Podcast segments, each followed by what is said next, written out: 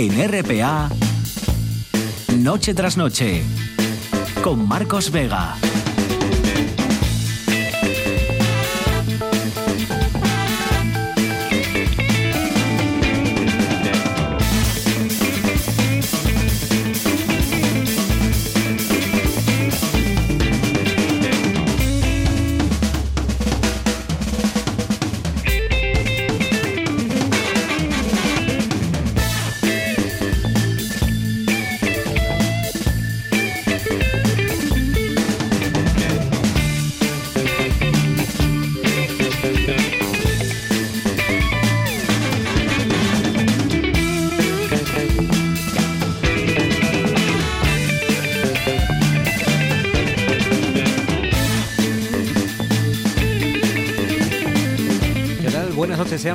Al espectáculo de la radio. Mañana hará bueno, pero, pero tampoco se confíen, ¿eh? porque durante esta madrugada ya las próximas horas va a refrescar y cuando amanezca mañana sábado habrá que abrigarse algo, tampoco demasiado, pero va a refrescar algo el ambiente, que ya se acerca poco a poco el otoño. A medida que avance el sábado, eso sí, a medida que avancen las horas del día de mañana, el sol va a ir calentando el ambiente y el sábado va a comenzar a ser más agradable y más cálido. Por ejemplo, de hecho nos iremos hasta los 22-23 grados de máxima en el suroccidente asturiano, hasta los 20-21 grados en la costa, como digo, siempre temperaturas máximas. ¿eh? Eso mañana, el sábado, el domingo, día de Asturias, día festivo, va a empezar con alguna que otra nube, pero apenas cambiarán las temperaturas. Por tanto, entre los 21 y los 23 grados en casi todos los concejos, nubes y claros y no se esperan lluvias, es decir, va a respetar el tiempo un fin de semana que tiene ofertas de todo tipo, un fin de semana de celebración, que ya cuenta con Fabián Solís desencadenado al frente de la parte técnica, Luis Fernández en producción,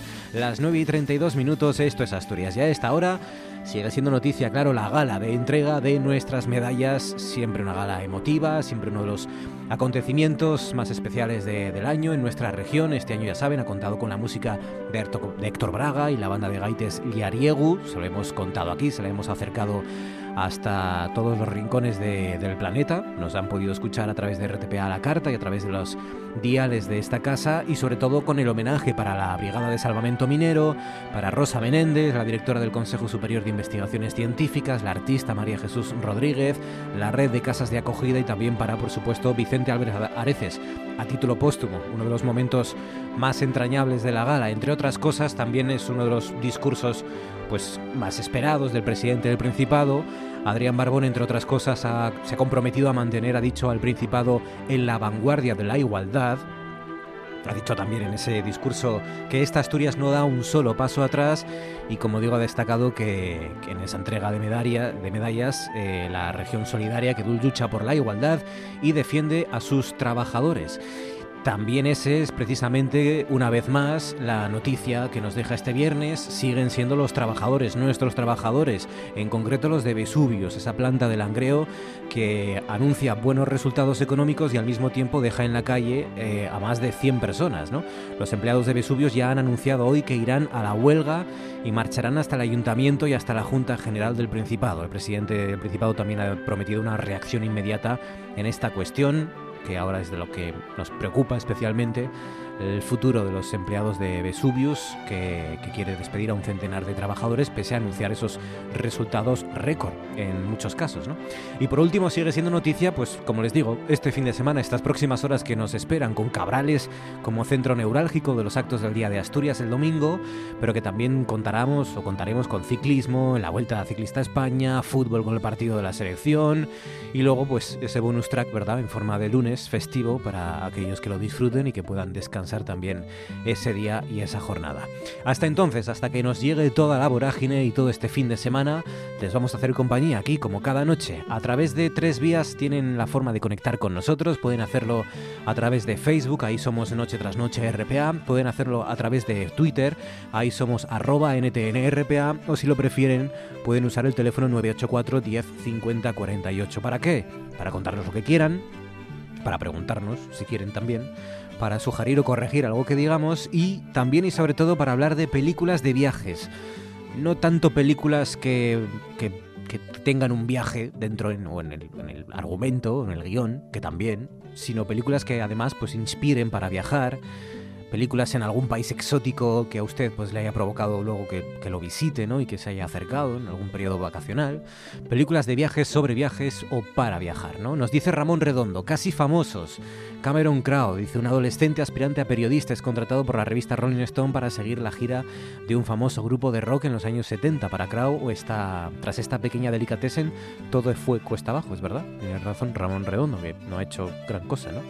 Cameron Crowe después de Almost Famous, el casi famosos, con una secuencia en esa road movie para recordar, creo que sonaba el Tiny Dancer de, de Elton John, en un autobús en el que iban todos los groupies, el grupo de música, todos. También añade los exiliados románticos, nos dice en nuestro Facebook Jonás Trueba, tres treintañeros se van en furgoneta de Madrid a París en busca de tres mujeres, tres historias sin cerrar. Añade Flores Rotas de Jim Jarmusch, por ejemplo, dice Alma Salvaje, dice Diarios de motocicleta, por supuesto, Viaje a Darjeeling de, a Darjeeling de, de Wes Anderson, La playa de Danny Boyle, Priscila Reina del Desierto, ¿no? Esos tres artistas de cabaret que recorren el desierto de Australia para una actuación, y Tu mamá también, de Alfonso Cuarón, Up, por ejemplo, que es verdad, también es una película de viajes. Eso sí, si usted tiene una casa que se pueda levantar con un montón de globos ¿no? y elevar de, de sus andamios. El exótico Hotel Marigold con Judy Dench y Maggie Smith dice y añade, esta es la última película de viajes que he visto, Hijas del Fuego de Albertina Cerri, vencedora en el Festival de Cine de Buenos Aires. Competencia argentina es, dice Ramón, según su directora, una road movie porno lesbo feminista. Y hasta ahí puedo leer, dice Ramón Redondo. Pues nada, nos las pueden contar. Luis José Vigil, por ejemplo, dice, como nosotros mismos, el viaje a ninguna parte y con destino al bosque animado. Úrsula Fountain dice, vuelta al mundo en 80 días. Dicen por aquí también, diarios de motocicleta, efectivamente. Juan Luis Nepomuceno dice, el viaje a ninguna parte, de Fernando Fernán Gómez. Sharon dice, nuestra filósofa Sharon Calderón Gordo dice la, la, vida secreta de Walter Mitty, por ejemplo. Muy recomendable también, muy interesante esa película. Marte dice Danara García López, puestos a viajar, ¿por qué no al espacio? Claro que sí. Y Vicente Aik Cortina, o Ike Cortina, dice Vaya un fugitivo, viaja al centro de la Tierra, dice Miguel Ángel Brañapena, o Come, reza, ama, dice Emma Bayón. Muchas películas de viajes que luego a partir de las 10 analizaremos algunas de ellas y hablaremos de cine de viajes, por cierto también de Venecia, que mañana entrega sus premios más importantes, hoy ya ha caído algún que otro galardón, pero como digo eso será a partir de las 10, porque ahora 37 sobre las 9 conectamos con nuestro hombre en la sombra.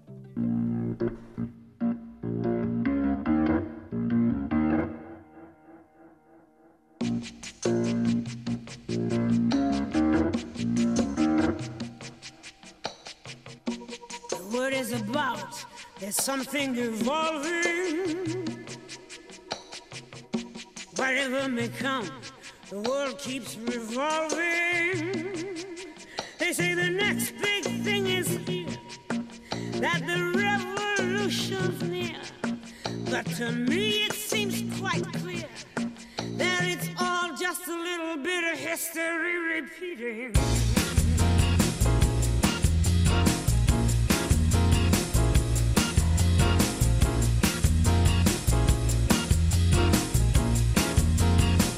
Nuestro hombre en la sombra, ya lo saben, es el periodista, maestro de periodistas Luis José Ávila. Ávila, buenas noches. Buenas noches.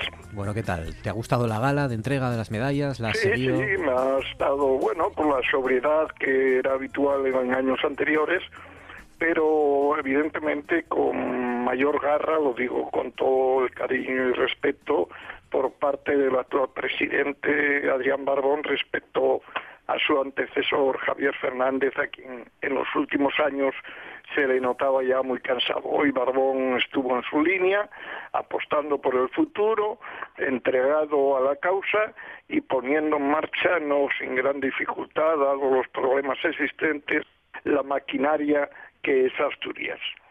Sí, la verdad es que no es eh, anecdótico, ¿no? Que uno que, que, que, tengamos o necesitemos un principado, un presidente del principado, mejor dicho, con algo de ímpetu y que al menos en las formas de momento dé algo de, de energía y, aporte algo de optimismo. Es, porque... y, que, y, que, apueste por el futuro, sí. porque con todos los problemas, y como bien decía mi abuela, no hay tormenta que nos campe luego. Evidentemente, Asturias tiene muchos problemas encima de la mesa, pues sí. pero estoy convencido que se irán solucionando. A ver, a ver, de momento en las formas, a ver si también en el fondo hay hay algo de ese, de ese ímpetu y de esa energía. La pifia de esta semana, Ávila, ¿cuál es para ti?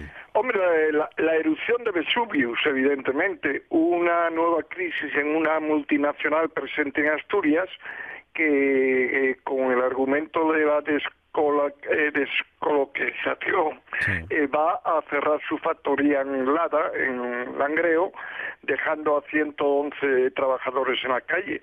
Una muy mala noticia que se dispone a combatir eh, espero que los sindicatos, los propios trabajadores que ya han programado diversas acciones de protesta y, por supuesto, el gobierno autonómico. Eh, vamos a ver, porque realmente es lo que ocurre cuando tenemos un músculo empresarial propio tan flojo como el asturiano y las industrias generalmente están en manos de multinacionales. Eh, esto de suyos es muy preocupante, como fue lo de Alcoa, por fortuna el momento bien encauzado, y asoma por ahí la posibilidad de que se vendan las factorías de Tipsen, que tiene dos en Mieres y el centro de investigación en Gijón.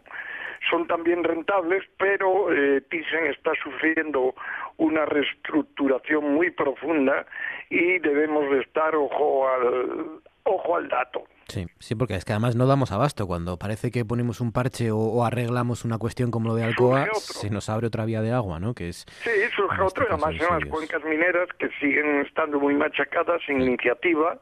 Eh, mi querida y antigua empresa UNOSA no la acabo de ver yo reaccionar con planes de diversificación, tal como había anunciado el equipo de su actual presidente Gregorio Rabanal, probablemente porque la SEPI esté ahora enganchada por la falta de nuevos presupuestos eh, con motivo de tener un gobierno en funciones y eh, para Langreo desde luego es un mazazo el si cierra esta factoría de Vesuvius, que además firmó un convenio en mayo y según todos los datos es rentable. O sea que eh, parece ser que quieren irse a países del este donde la fabricación de estos refractarios sería más barato. Deslocalización, al fin y al cabo, una vez más, efectivamente, como decías. Pues nada, habrá que seguir peleando esta vez y ahora por Vesuvius. El acierto, a ver si hay algo de optimismo también por tu parte. ¿Qué, qué, ¿Cuál es el, el acierto? Bueno, hombre, el acierto es el hecho de que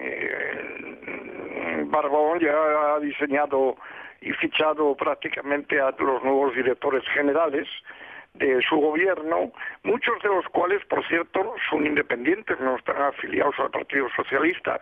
Eh, son universitarios de una edad media, con experiencia eh, fundamentalmente en la administración, y de todo el amplio organigrama que está presentando, eh, destaco que solo hay tres que repiten del anterior gobierno de Javier Fernández que son Graciela Blanco, la que dirigía las residencias de Lera, que es ahora la nueva viceconsejera para turismo, Begoña Serrano, que se vuelve a ocupar de migración y ahora también memoria histórica, y Julio González Zapico, que fue director general en la Consejería de Industria de Comercio Turismo y que ahora se va a ocupar de comercio, emprendedores y economía social son los únicos tres que repiten. Luego eh, aplaudámosles y démosles un voto de confianza. Pues sí. Oye, ¿con quién te irías o con quién te has ido de Sidras esta semana? Bueno, mm, de Sidra me iría eh, con Melendi, que se casa mañana en Madrid, por primera vez creo además. Melendi, que además eh, sus padres y, y su hermana siguen viviendo aquí en, en, Oviedo, sigue muy ligado a Asturias, donde se ha construido ahí por la zona de Siero, en una localidad que es oriunda de sus abuelos o algo así, un, chalet extraordinario, eh, ha pregado una gran evolución como persona y ahora es un hombre casi diría de oración diaria. Ha venido a rezar a Codonga, llenó no hace mucho el auditorio betense para dar una conferencia a la juventud eh, contra los peligros de, la droga y la mala vida en los años eh, jóvenes y desde luego hay que desearle que mañana en la boda de Madrid, que tendrá amplio eco mediático, pues eh, inicie una feliz etapa personal. Por cierto, se casa con una actriz argentino-japonesa o japonés que se llama que se apellida Nakamatsu, Nakamatsu, Julia Nakamatsu. Eso es. Y he leído también en el cotilleo, esto es faranduleo, que a ti y a mí nos gusta también bastante el, el cotilleo, que ha invitado a Malú y a Albert Rivera. A la boda. Es que la, él, eh, Malú es muy amiga de él y de la chica esta con la que se casa. Oh, amigo, claro. Eso sí me consta. ¿eh? Y supongo que asistirá el, el presidente de Ciudadanos y su actual pareja. Pues sí.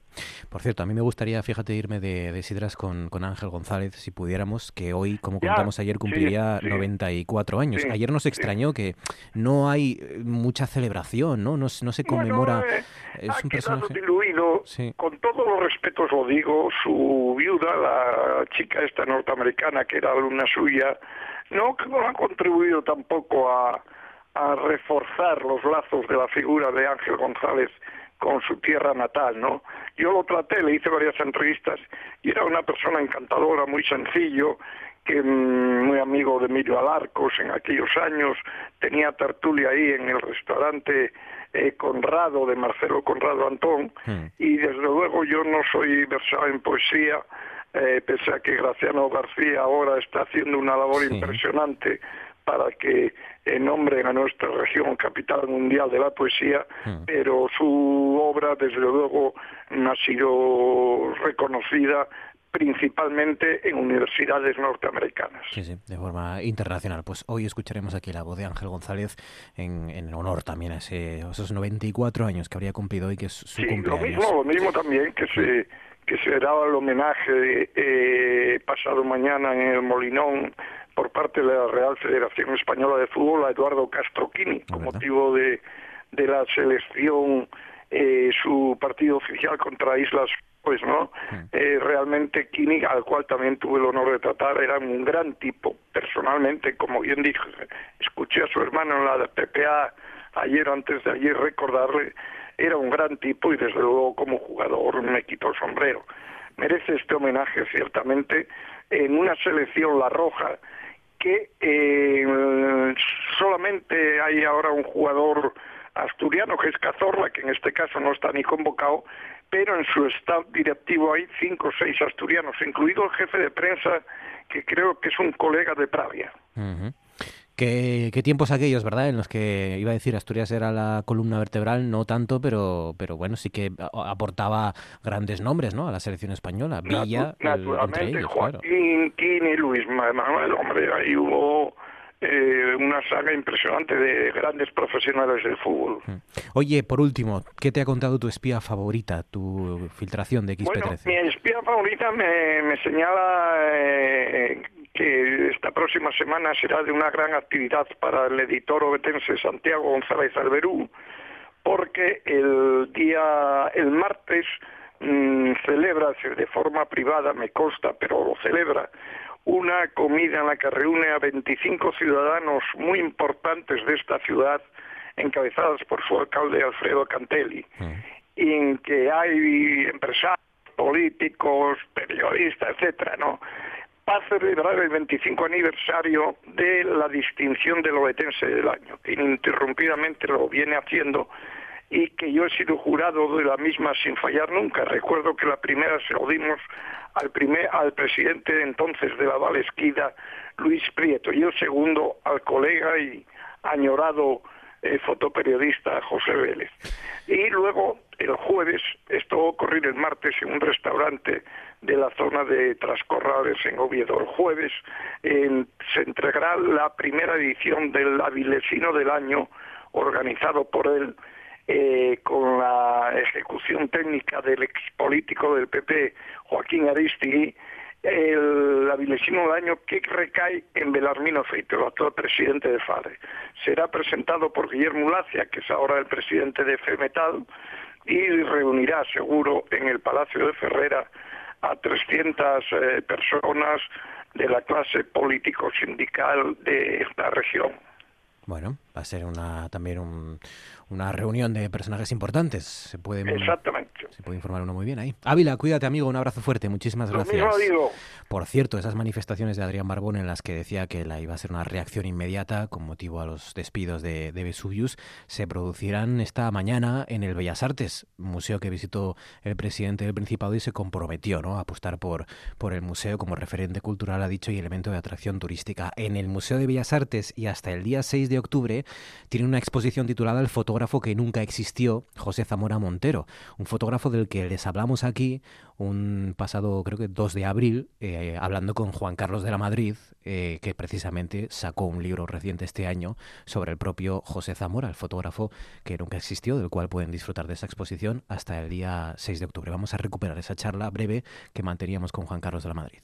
Ahora tenemos que hablarles de uno de esos eh, asturianos. Bueno, no es eh, asturiano en rigor, pero sí que de adopción. No es de nacimiento, pero sí que de alguna forma de adopción, porque pasó gran parte de su vida aquí y en todo caso es uno de esos personajes que nos gusta rescatar y que han rescatado en concreto eh, dos autores. Uno de ellos, además, es nuestro viejo amigo Juan Carlos de la Madrid. Juan Carlos, buenas noches. Muy buenas noches, Marcos, ¿cómo estás? Muy bien, encantados de, charlar contigo y de eh, conocer y enterarnos de que tienes un nuevo trabajo. Eres coautor de este libro titulado Fotografía, Industria y Trabajo, José Zamora Montero, 1874-1953. Lo presentáis este jueves en el Museo de Bellas Artes, en nuestro museo, em, y, es además uno de estos personajes de, de, novela, de película, ¿no? Casi. Nacido en Cartagena, pero, como digo, vivió gran parte de su, de su vida aquí en Asturias. Pues sí, soy coautor de ese libro con Alfonso García y los dos nos hemos fascinado por, por la historia de, de José Zamora Montero que nos salió al paso casi por casualidad.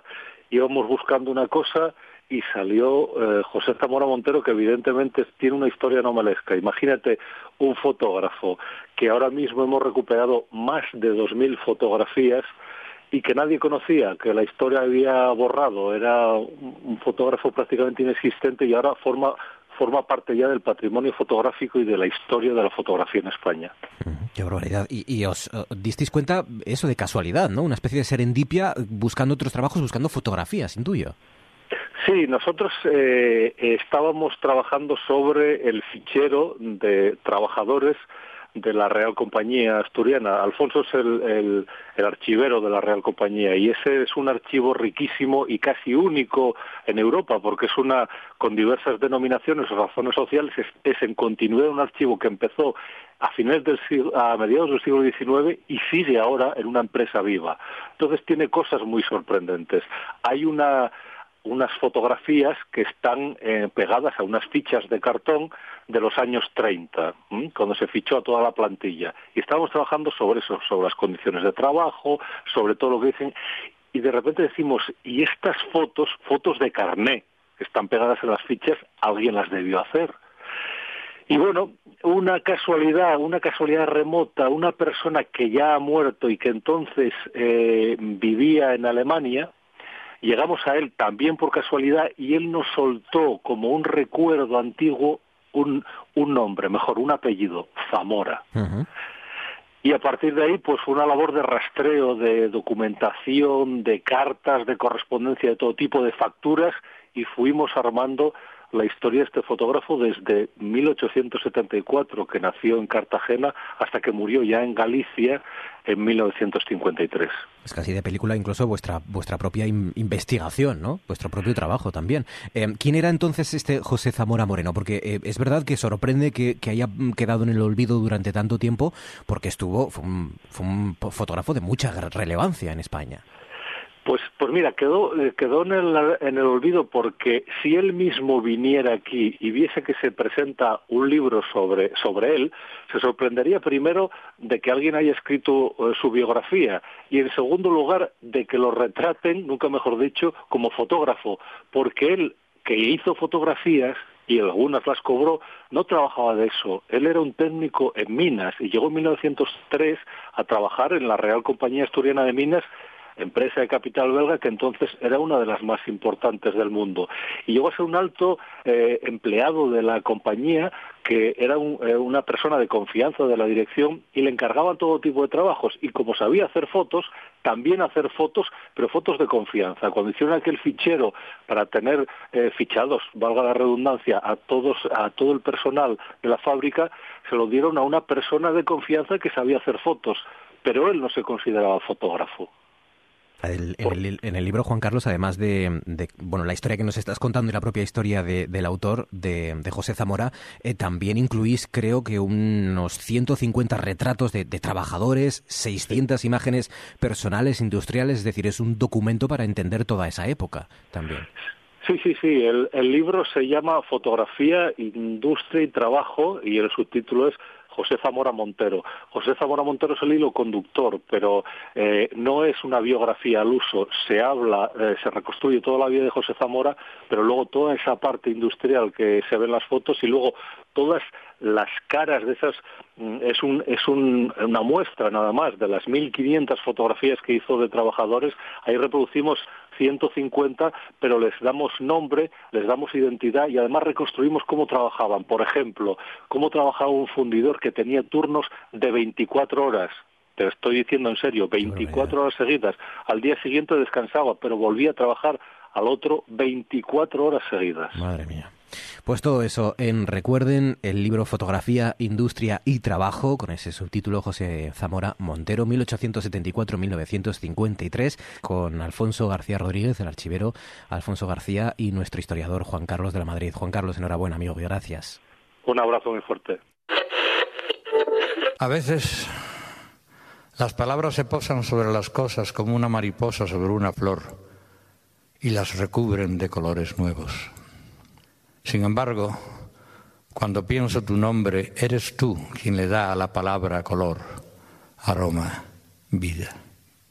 ¿Qué sería tu nombre sin ti? Igual que la palabra rosa sin la rosa. Un ruido incomprensible, torpe, hueco.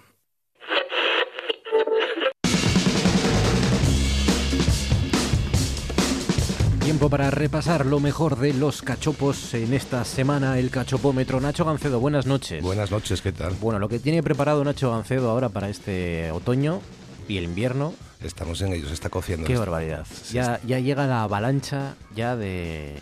Sí, es que además todos los años pasa lo mismo. Porque de- Jornadas. De, jornadas, claro. En verano no se pueden hacer jornadas porque gracias a Dios en Asturias de turismo vamos bastante, bastante bien, Sí. tocar madera. Entonces eh, los meses de junio, julio, agosto, incluso septiembre no nunca hacemos nada y a partir de septiembre La locura. la locura empieza. La locura que empieza la semana que viene, el jueves en Gijón. El jueves de la semana que viene, jornadas del cachopo en, en Gijón y Pola de Siero. Gijón y Pola de Siero. 20, 25 restaurantes más o menos. A pero partir bueno, del día 12, próxima semana, ya el cachopo en Gijón y en Polasiero, jornadas, ya. daremos, daremos más datos, más datos. Hasta entonces, pues claro, de aquí al jueves tenemos muchos cachopos que comer, un par de ellos al día por lo menos, no está para probar varios, ¿no? Sí, comida, cena. Ya El desayuno está. vamos a dejarlo, ¿eh? Sí, Para- sí. Más liviano. Venga, en el número 5, ¿quién está esta semana? En el número 5 y como novedad nos vamos hasta Santa María del Mar, en Castrillón, restaurante Las Gaviotas. Un cachopo de ternera de Asturias relleno de jamón ibérico, queso gamoneu, manzana reineta y avellana. Una guarnición de patatas y pimientos y un precio de 24 euros. Cachopo muy asturiano. ¿eh? Las gaviotas en Santa María del Mar, en Castrillón. en Castellón es el camping de, de Las Gaviotas, dentro Ah. de Santa María del Mar está el camping, lo que pasa es que solo abre los,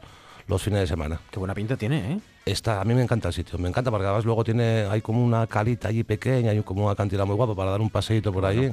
En el 4, En el 4 vamos hasta Oviedo, baja un puesto esta semana, la Corte de Pelayo, un cachopo de ternera de Asturias relleno de jamón ibérico, lacón, espárragos y pimientos del piquillo.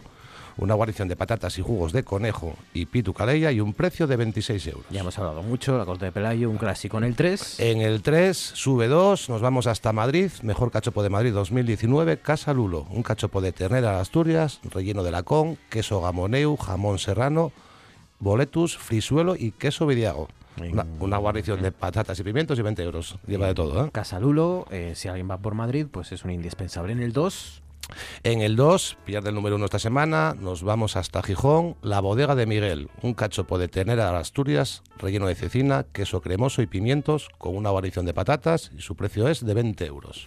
¿y quién encabeza el cachopómetro de esta semana? Y- En el número 1, Por primera vez en el número 1, un restaurante de Gijón, El Sauco, un cachopo de ternera de Asturias, relleno de cecina, queso cremoso y pimientos, una guarnición de patatas y un precio de 20 euros. 20 eurinos. Y es que además el cachopo lleva Eh, todo además. Ahora para terminar el veranín, Además de ser un lujo.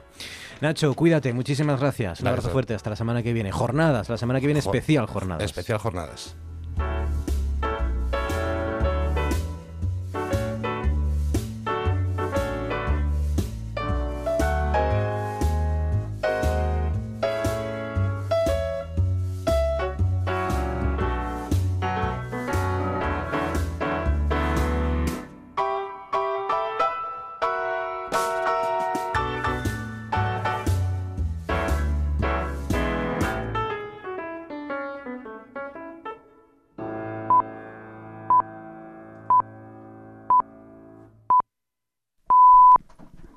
Las 10 en punto de la noche. En la sintonía de RPA continúan y en la de Noche tras Noche, que es el programa que les hace compañía cada noche en la radio autonómica. Qué cantidad de veces he dicho noche en un periodo de espacio de tiempo muy breve. Casi 14 segundos que pasan sobre las 10. Riguroso directo, por tanto. Eh, no sabía que se casaba Melendi. Lo hemos descubierto ahora en esta primera media hora. Claro, si ustedes se incorporan ahora al, al, al programa, noche tras noche, hemos estado hablando de la boda de Melendi, que es este fin de semana y que se casa con una actriz japo-argentina, que su- suena, suena muy mal, yo prefiero casi argentino-japonesa, ¿no? Y que van invitados Malú y Albert Rivera con ella. Que es un poco el faranduleo. Hemos empezado muy faranduleo esto, este programa. Y llega el turno del Molabas. Ahora sí, ya pueden seguir contándonos cuáles son sus películas para viajar, películas de viajes, películas que les inspiran viajes, en fin, todo lo relacionado con el cine y los viajes a través de Facebook, de Twitter y del 984 10 50 48. David Baizán, buenas noches. Buenas noches, Marcos. ¿Cómo estás, Baizán? ¿Qué tal? Pues eh, un poco trastocado porque es que yo no es que no supiese que se casaba Melendi, es que no sabía que seguía vivo. Así que, Hombre, claro, pues no. está... Bueno, está... Está. Está, ¿no? Iba a decir que está Es. más de moda que nunca, pero no exactamente, digamos, ¿no? No, bueno, más, más allá de eso, bien, salvo por el hecho de que durante el verano me llamabais a casa y me teníais en palmitos y yo ahí desde el sofá tranquilamente, y "Oye, me venís a hacer, a- me, me hacéis Ah, currar viniendo. La vuelta pues, al cole, esto para todos, Baizán, claro. Esto es que te, te nos acomodas Me, tranquilamente. claro, es que me, me- habíais hecho sentir importante o algo. Y, claro, y me he dado cuenta que no. Ahora tengo que volver. a- Pff, ¿Qué más? Le hemos puesto incluso un teléfono fijo para la sección de los martes. Sí, sí. ¿En No, casa? es que mi móvil es, una, es, es- es un desastre, como se oye. No Sí, entiendo. Hay que gastarse un poco más en el móvil, es, ¿eh, Baizán? es un iPhone. Hombre, entonces, Pues eh, salió una remesa mal, tío, y... la remesa que te tocó a ti. Sí, y no lo arreglan ni nada, ¿eh? ¿Qué cosecha es? Pues claro, si es Eh, cosecha del 3 iPhone o del 7. iPhone 2, iPhone 7. bueno, ya es cosecha buena ya. Tiene dos añitos, sí, sí. No llega a los dos años. Sí. Y me metieron ahí un... hasta el hígado. Bueno, ¿qué tal? Bien. Sí, sí, no, bien. Fuera, fuera de bromas, bien, sí, sí. Con ganas de que llegue la nueva temporada y de que lleguen las clases otra vez. Y... ¿Seguro? ¿Por qué miras hacia la esquina cuando dices que vuelvan las clases con ganas de que empiece...? Bueno, no, no, no tengo clase con él, así Ah, que no... vale, vale. Pensé que había algo ahí, No, ¿eh? Que ya no, empezábamos simplemente ya... tengo ganas de que empiecen las clases. que empezábamos ya... No era un mensaje... Graba, graba esto Con y- cohecho y pon- impropio y ya. Ponlo, y ponlo como una, una, letanía, cortinilla Un constante. separador, ¿no? Con ganas de que empiecen las clases Sí. y vuelta al cole y vuelta Sí, sí. Muy bien. Javier García, buenas noches. Muy buenas noches. ¿Cómo estás, Javier? ¿Qué tal? Bien, digo que casi podías firmar un convenio con la Universidad de Oviedo Bueno, no te puedes imaginar. para esta sección No o para lo que imaginar. fuera, vamos. Y para todas. Si es Ah. que no sé qué sería de mí sin vosotros, sin la Universidad de Oviedo. Bueno, pues Me ha dado también. más la Universidad de Oviedo que la de Salamanca, ahora que lo Eh, pienso. eso- eso está- bueno, es que fuiste a la Ponti. Es verdad. A ver, se ha arriesgado, pero es que casi era, Bueno, claro. casi era de cajón. Es que en mi época no había más. Eh, ahora creo que hay periodismo en la, Ahora en y en la pública. pública, sí, pero no se ve en la universidad ni los edificios. Yo he estado un día y no he visto, no he podido ver nada de la gente que había. Está... Hay mucha gente en Salamanca ahora por Sí, el verano, ¿no? era medio fiestas y luego, pues entre. Ah, eh, bueno, en septiembre, claro, en las fiestas. Y llegan los. Se juntan. En septiembre es la tormenta perfecta, porque se Mm. juntan los guiris que todavía no han marchado Exacto. del verano y llegan algunos alumnos así, con ganas ya de mm, marcha, porque no nos vamos a engañar. Llegan unas semanas antes y ya son las fiestas de Salamanca. y el Airbnb está- que está haciendo estragos, También, ¿no? estragos, sí. Alguien me ha dicho en Salamanca hoy, bueno, lo de venir a estudiar a Salamanca es como un fin de semana de fiesta que dura cuatro años. Cinco en mi caso. o sea, que cinco, si hacías licenciatura. Llegas, llegas agotado. Pero vamos, que, eh, que muy bien. Creí que hablabas de Melendi por lo de tú antes molabas. Digo, a ver si unimos las dos. Es que, claro, es que son referentes aquí Bueno, en esta. pues bueno, no te puedes imaginar lo que moló Melendi en Salamanca. Claro. Yo tengo visto en, en Salamanca, así con mis propios ojos, además observando casi como un experimento sociológico, a, a un bar entero cantando las historias de Melendi, con gente de toda procedencia, claro. Y yo como asturiano ahí diciendo, pero ¿qué es esto? Bueno, pues nada. ¿Qué hacéis, Gracias. hijos míos? Gracias, Melendi. Sí, sí, sí. Oye, si nos quiere más, eh, supongo, gracias a Melendi. O menos, en función de si le gusta a alguien o no. Pero, pero sí. O sea que lo has pasado bien, entonces has disfrutado en Salamanca. Sí, iba a trabajar, pero es que ir a trabajar a Salamanca no es. no, es es, constitucional. no es trabajar. No es constitucional. Así que sí, muy, muy bien, siempre es muy, es muy agradable. Amanda Granda, buenas noches. Buenas noches. ¿Cómo estás, Amanda? ¿Qué tal? Pues muy bien, yo quisiera ahí apostillar un par de cosillas, porque ahora ya que lo decís, podíamos... O sea, Ya estás ya. yo ¿eh? creo que Ya llega ya también del verano, ya con fuerza y ya. ¿eh? del verano con fuerza, mira, no me saques el tema. no me saques el tema. Pero yo creo que ya que lo mencionáis, igual es hora de que hagas una sección, Uniobi, Uniobi sección. efectivamente. Yo creo que sube la audiencia. Bueno, tuvo una sección Uniobi Radio. Aquí Bueno, hace claro, un par claro. de, de Ah, que la hubo. Sí. sí, Muy sí. bien, gracias por llamarme. Pero- Es que tú Me estabas parece- en otros Sí, menesteres. sí, sí, tú claro, claro. formabas Me, parte de- me parece estupendo. Como acabando el instituto. sí, más o menos. A ver, hace falta, hace falta reiterarlo todos los programas. ¿En Ah, ah, serio? solo apostillaba, solo apostillaba. Pero entre los, mira, entre los profesores de ciencias, entre los profesores de eh, sociología, ciencias políticas, filología tenemos también varios, eh, sí, sí, historia también. Si no, Manzano te cruje. Sí, sí, sí, tenemos un montón aquí. Ah, bueno, es que estamos tan cerca que al final eh, hay veces que hay profesores que aparecen por aquí y, bueno, ¿puedo hablar? Como Y de tertulia, como una barbería de Claro. barrio. Que no los, maravilla. no los invitamos, pero oye, sí pasa, claro que sí. Eh, bueno, si, si saliera esa sección, improbable, Sí. eh, propongo que se titule Uniobi, Unioba, cada día te quiero más. Vale, Me lo de- encanta. Lo dejo ahí por si, a- por si acaso y es un regalo para... Y con la sintonía de las grecas, ¿eh? O de, no de, los. Gypsy Kings, si quiere. Ojalá, sí, sí, sí. Qué bonito. Ya, Y ya luego, está. por este, otra este- este parte- programa se produce solo. ¿Se dan cuenta? Sí, sí. Luego, por Está otra bien. parte, el tema de que, de que no sabía si Melendi seguía vivo, o sea, está mucho más vivo ahora que, que antes. Sí, antes estaba más, O sea, quiero decir, digamos, me parece un poco...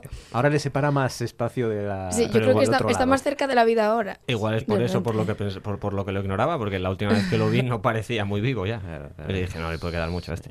Sí, sí. Igual es cuando yo estaba en el instituto todavía también. Oye, vendió, vendió muchos. Es que cuando Melendi tuvo éxito se vendían discos todavía, Claro, yo sí, se creo. ¿no? vendían todavía.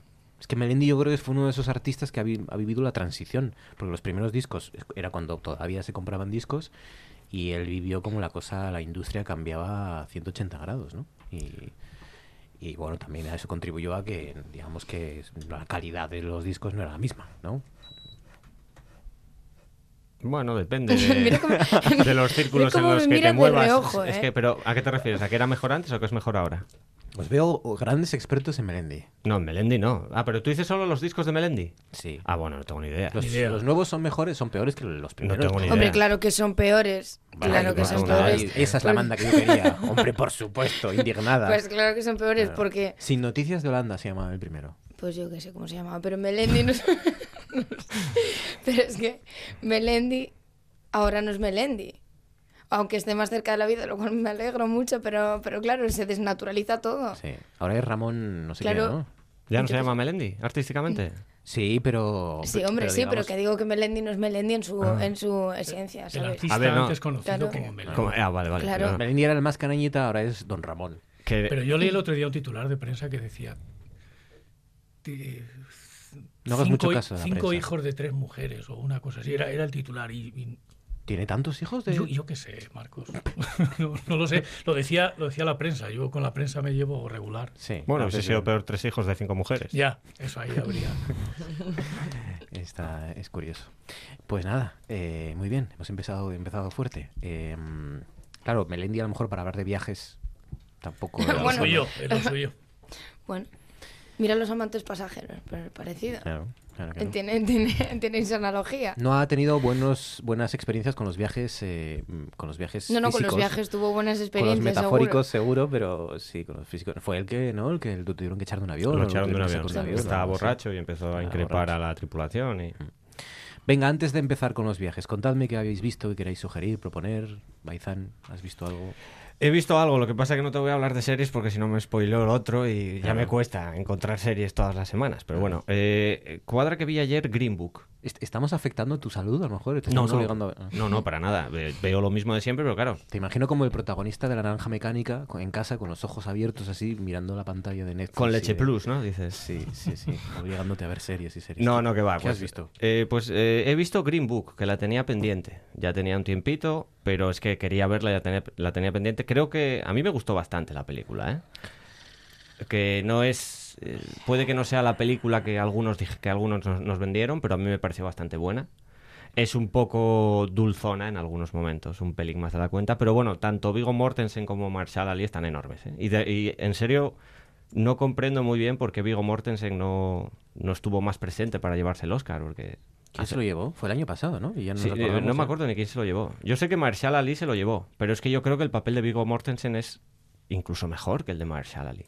¿Sabes? Porque hace, Mucho mejor, para mí mucho hace, mejor. hace ese papel de paleto de una forma tan natural, tan y no es nada, o sea, no se parece en nada a lo que es él. ¿Me explico? O sea, construyó el personaje de arriba abajo y quedó ahí un poco en el olvido y parece que nunca estuvo en la- eh, estuvo nominado, pero parece que nunca estuvo en la carrera por llevárselo.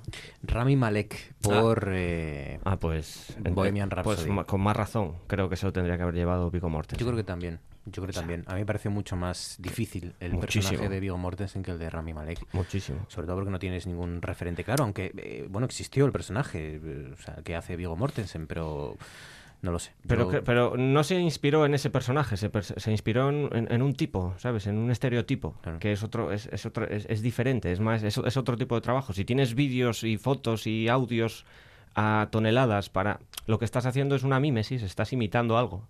Pero Vigo Mortensen construyó ese personaje. Hace de Tony Lip, recuerden, un tipo rudo, un italoamericano que vive en el Bronx y que lo, lo contrata un chofer, un pianista negro en los años 60 y, y que no, es todo lo contrario, ¿no? Es un tipo virtuoso, elitista, ¿no? Un intelectual y un, y un tipo muy culto y, y muy elevado y bueno, pues es eh, una, una fórmula muy repetida en el cine, ¿no? Esta de Sí, es, estos dos es tipos una, es- o sea, es una road trip de manual, que por cierto podría valer perfectamente para el programa Sí. de hoy.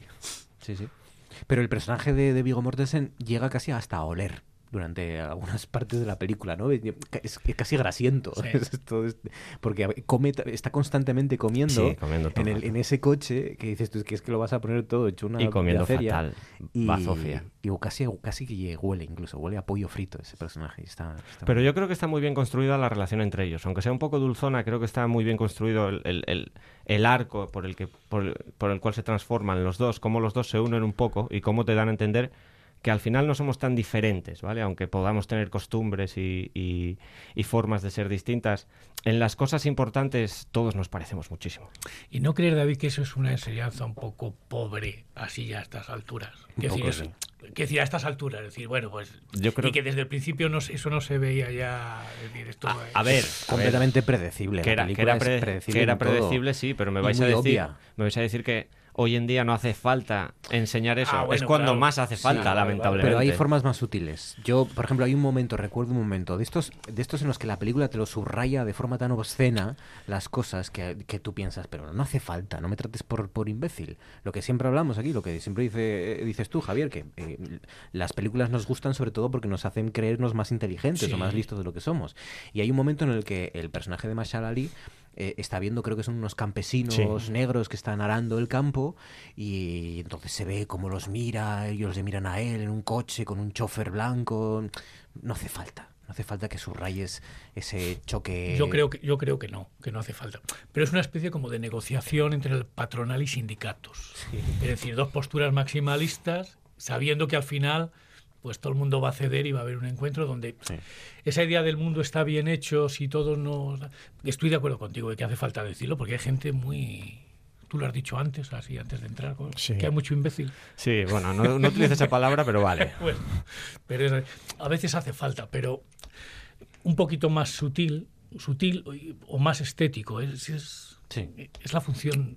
Eh, Sí, a ver, evidentemente lo, que pasa es que ahí, yo creo que ahí es donde entra la dificultad. O sea, lo más difícil es hacer las cosas sencillas muchas veces. Ya. Eso es lo más difícil de todo. Estás hablando de una película que se llevó el Oscar a la mejor película ¿eh? el año pasado, que no sé. A mí me parece una. eh, No fue un gran año tampoco, ¿eh? No, no es bueno. Pero a mí me parece una película muy sencilla, eh, muy predecible, pero es verdad que funciona. Sí, y la funciona, película ha funciona. funcionado. Y a mí, bueno, sí, a mí me parece un telefilm. Buen telefilm, pero Bueno, a mí, telefilm. a mí me parece que la producción es muy buena como para llamarla telefilm. Creo que es muy predecible, pero la producción me parece impecable. o sea. Bueno, sí, es verdad que, que está claro que ha gustado y, mm, y y tuvo muy buenas críticas, le gustó al público, que a veces una cosa y la otra no, no suelen ir de la mano y, y a pesar de que nos la sabíamos, nos la sabíamos, Sí, porque sí, la, hemos, la habíamos visto, hemos visto esa película muchas veces, pero ves, yo prefiero que hubieran premiado, por ejemplo, a La Favorita, que para mí es fue el año pasado, fue La Sí. Favorita. Para mí fue la mejor película del año pasado.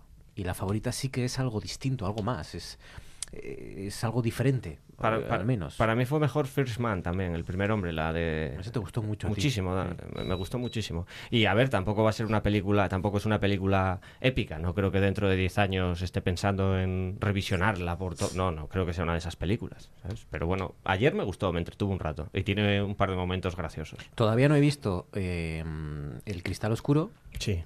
tengo muchas ganas. Y, y sí he empezado a ver la tercera temporada del cuento de la criada. ¿Y qué tal? Porque esa la tengo Es que yo. el, el primero de la tercera. La tengo pendiente yo esa. Bien, tampoco puedo hablar mucho porque es que bueno, no, no, no, he- no- casi no, no he empezado, que son 12 capítulos o 10. Sí, una cosa así. Pero sigue, pero sigue más o menos la misma propuesta o se pierde De un momento poco. sí, el primer capítulo es justo a continuación del último capítulo de la segunda temporada. Por cierto, va, va a tener continuación Literaria. literaria. Claro, pero esto es un. Margaret Atwood, Claro, pero estos procesos son, son rarísimos. ¿verdad? Quiero decir, ya estamos pensando en un TFG, aquí hay un, aquí hay un trabajo de Sí. fin de grado. Mira. Claro, resulta que las dos de las tres temporadas, la segunda y la tercera ya no son Ya no son el de libro. la Atwood, ¿no? No. La- Pero- la- solo encaja eh, temporada de serie y libro en la primera. Vale, y ahora la escritora está escribiendo La continuación parte, de, de qué?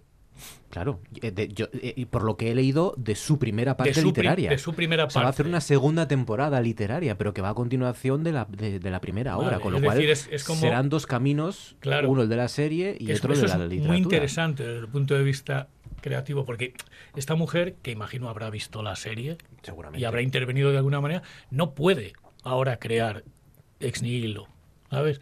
Está influenciada, claro, está, ¿no? Pero es que yo cuando leí esta, esta noticia, que es muy interesante, esto es exactamente lo mismo que pasó que le pasó a Cervantes con, con el Quijote de Avellaneda. Avellaneda, sí. Ujú. ¿eh? Yo lo voy a hacer, escribo la primera, pero Avellaneda escribe su Quijote, entonces tengo que escribir yo la, la continuación, pero, pero continúas lo tuyo y lo de Avellaneda. Esta mujer, ¿qué, qué va a continuar? Ah. Su, su libro, por lo tanto, va a crear otra, otra línea distinta, una especie de saga.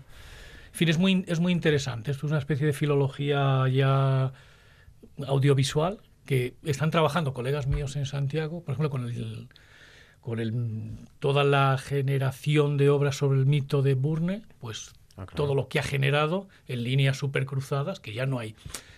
Se ha roto por completo la linealidad y la, la continuidad tal y como la entendía. Ocurrió con Star Wars, Claro. que también han aparecido, está el, el- el- el universo central, digamos, y luego aparecen ramificaciones que a veces mezclan, contradicen lo que hay en el claro. episodio central o en la línea central, y ocurrió con Juego de Tronos, claro. Pero es que ese, ese es, un, es un universo demasiado vasto el de Star Wars. Es imposible tenerlo todo bajo control. Pero, por ejemplo, lo que dice Javier, yo no sé hasta qué punto eh, va a ser capaz de integrar las nuevas temporadas de la serie en la novela. No, yo- es que- es que no- perdona, yo creo que no las integrará. Es que yo creo que no, no, no Es creo que no suena a ella. No, no, no creo Es ni que, que- le interese. Claro. Pero ya no solo porque no le interese. O sea, es que, por ejemplo, lo que hizo Quijote con el Quijote, Mm. con, con lo que hizo Cervantes con el Quijote de Avellaneda, está al alcance de muy poca gente Claro. como escritor. Hace cuatro siglos. Claro, o sea, eso, yo coger y, y, y que alguien te pise tu historia y ser capaz de coger esa historia y convertirla en una subhistoria de otro nuevo libro que continúa la primera historia, o sea, es que eso es muy complicado. Es que el cuento de la criada, el primer libro de Margaret Atwood en el que se basa la, Es de la los se- años. set- Es, de los set- es del año ¿qué? 85. Iba a decir, claro, es que tiene 30 Año años, 85. Claro, en la segunda y la tercera temporada del cuento de la criada se nota que hablan de, de los días en los que vivimos y, y están haciendo referencias constantes hacia el papel de la mujer en nuestra sociedad, en otras sociedades, en países eh, islamistas, en fin. Y, y, y, qué va a hacer Margaret Atwood? ¿Va a basarse idea. en la sociedad del año 85, el actual, supongo, no? Pero no, lo que no entiendo es, eh, vamos, no lo entiendo yo desde toda mi total ignorancia. ¿Cuál es la diferencia, digamos, mm, entre, entre este proceso del que habláis ahora y el proceso a la inversa? Que exista una obra a partir de la cual una, vamos, un producto audiovisual se basa referencia, pero realmente no, no imita. No, decir, pero que, que normalmente estábamos acostumbrados, eh, creo yo, eh, eh, a que las, eh, el, el formato audiovisual venga después del libro, Claro, ¿no? claro. Eh, o que el libro venga después del formato audiovisual, bueno, muy pocas veces, 1900, por ejemplo, creo recordar, que ahí primero fue la película y luego de, de Bertolucci y luego fue el, el libro o la novela. Pero, pero lo que no estamos, yo creo que tan acostumbrados es que- a que se mezcle todo, ¿no? Que aparezca una segunda temporada de una misma historia, pero luego se ramifique por una Claro. vía literal de, de- a través de la literatura. Va un poco más allá. El asunto es que esto dinamita la idea de autor, de autora literaria de culto, la, la alta literatura frente a las series como subproducto y ahora eh, Margaret Atwood, es decir, una autora que lleva, que está en los, está en el Parnaso, eh, tiene que mirar a las series como producto eh, generador de historias. es decir, el proceso, que yo entiendo lo que para ti es normal, eh, pero esto rompe por completo la dinámica, la dinámica habitual. No porque no se pueda hacer, se puede hacer fácilmente, Claro, pero hasta ahora esa reticencia de decir, vendréis a beber aquí a la literatura y hace desde hace 10 años o así es ahora tendréis que venir a, be- a beber a las series para hacer una segunda parte. O bien hacer como que no han existido las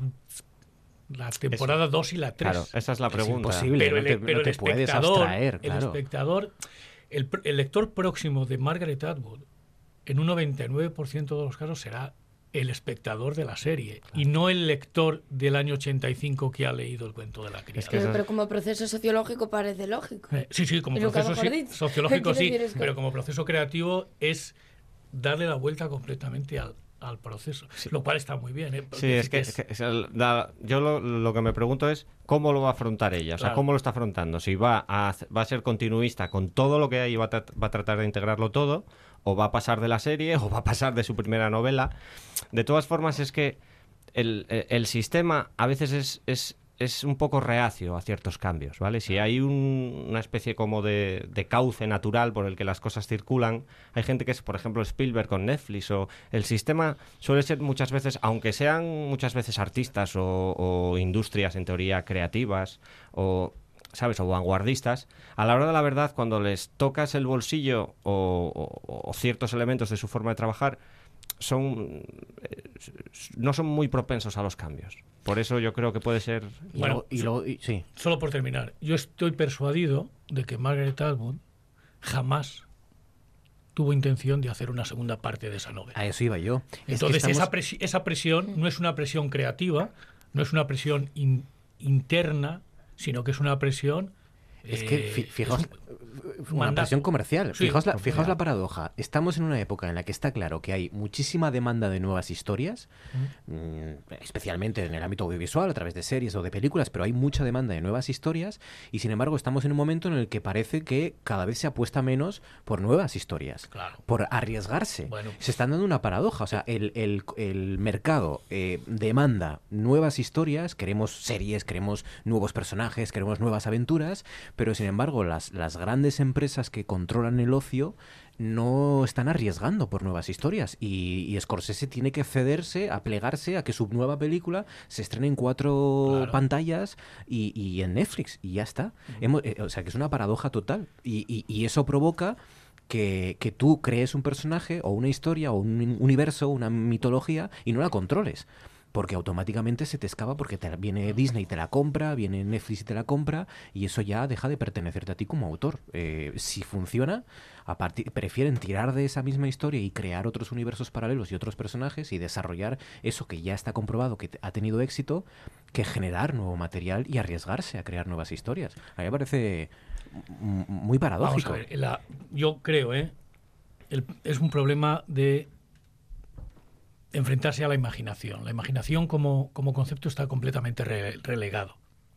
Es decir, es una cuestión posmoderna, si se quiere decir. ¿no? Jugamos a que eh, miramos a lo que ya está hecho, eh, es el eh, cruzamos cosas, unimos elementos, pero la imaginación, es decir, aportar algo nuevo, ha perdido gran parte de su, de su peso. Si yo fuera guionista en Estados Unidos, diría, pero entonces, ¿qué, es- qué estamos recuperando? ¿Una novela del año 85? Claro. ¿O una historia real en Chernóbil? Pero historias. Hablabais de Vigo Mortensen. A Vigo Mortensen nunca le habrían dado.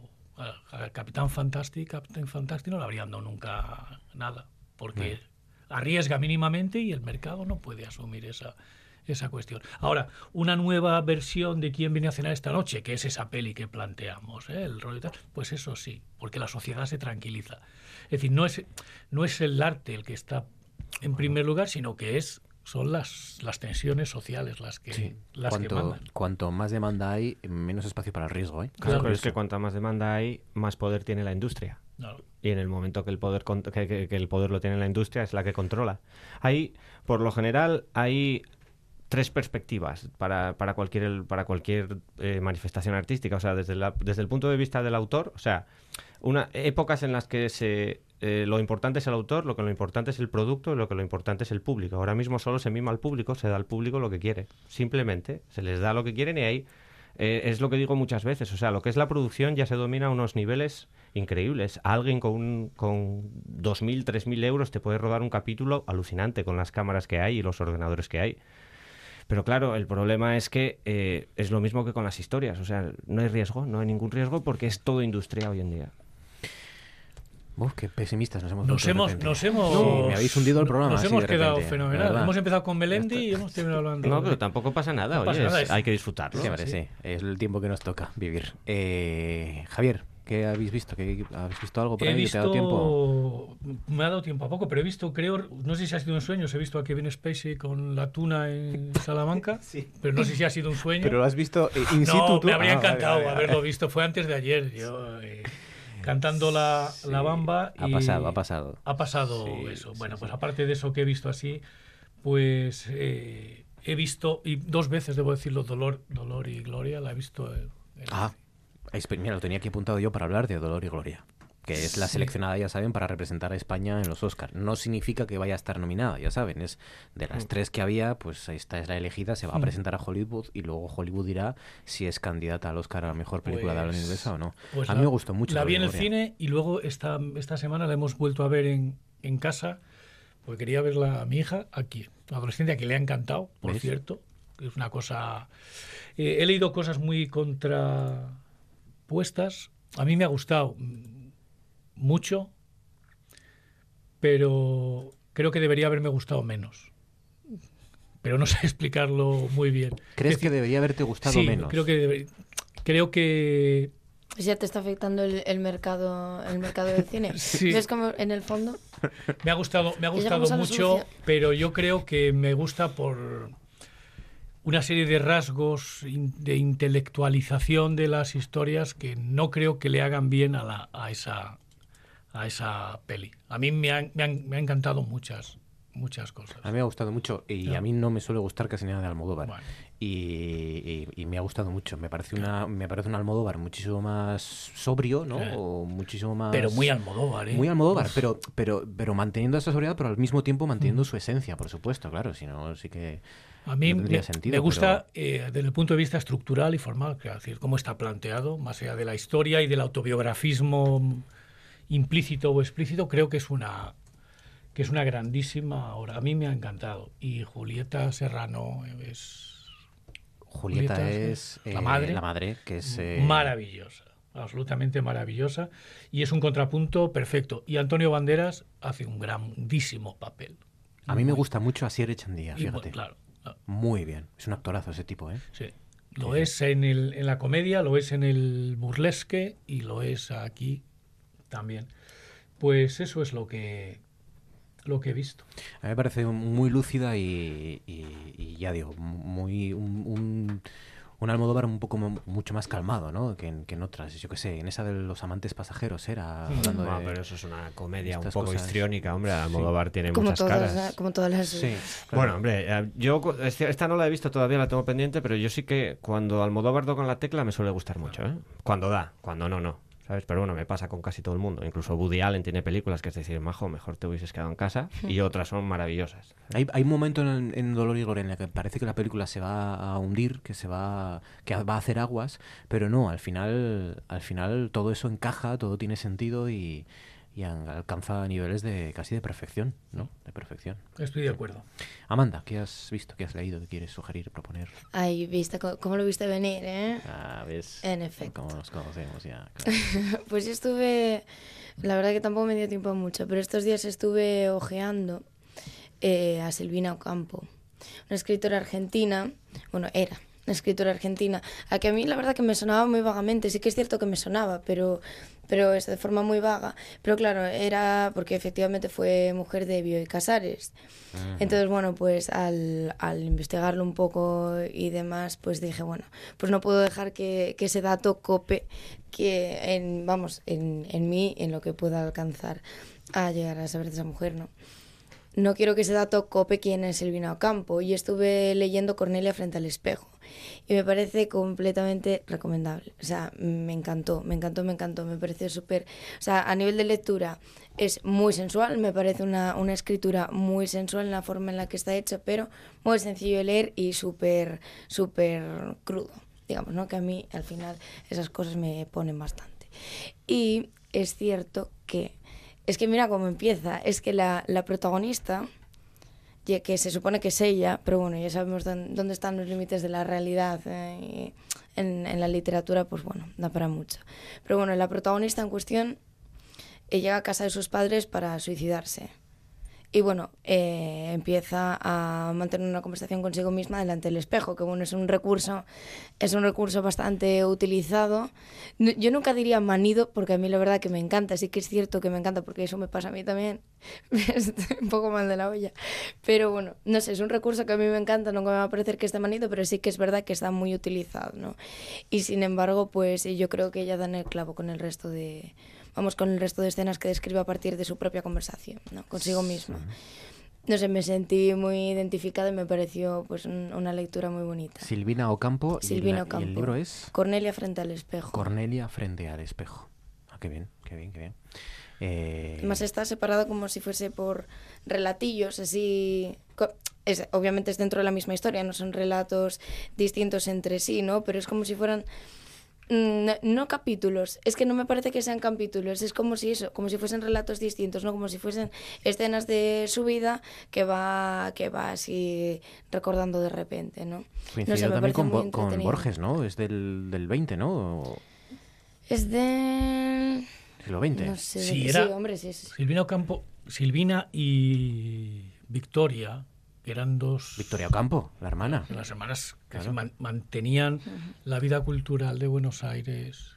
Entonces una se casó con Bioy, pero eran intimísimas de, de Borges. Lo que pasa que eso, su, su obra siempre ha quedado en, Sí.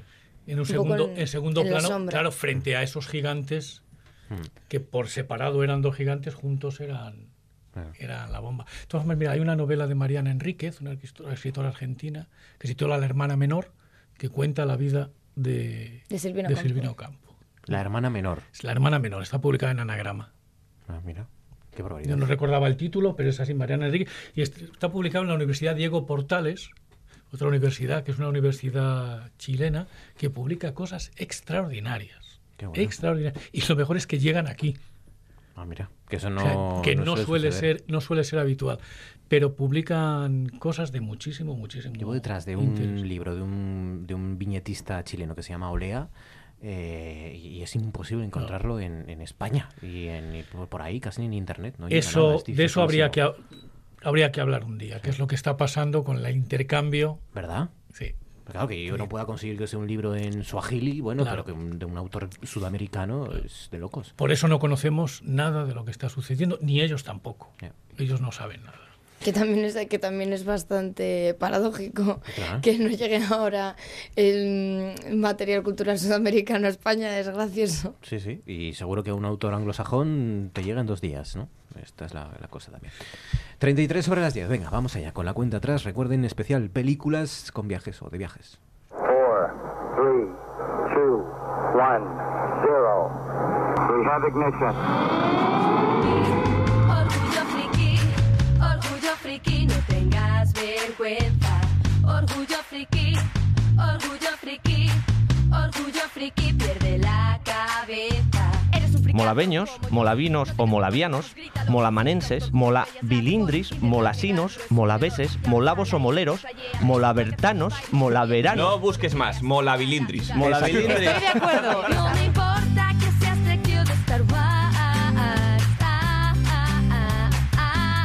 ¿Tú has probado el caviar? El francés. Eh, wiki cal- cal- el caviar. El caviar. Unas bolitas negras así que, que te ponen como una moto. Yo de eso de pastilla nada.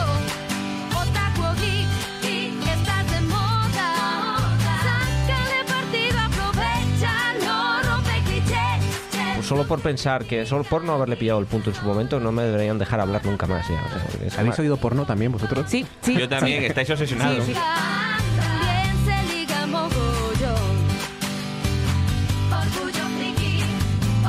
friki. Yo pondría la leyenda, no enseñes el bicho. Como, como primera Esto no, para Weinstein le hubiera venido también muy bien.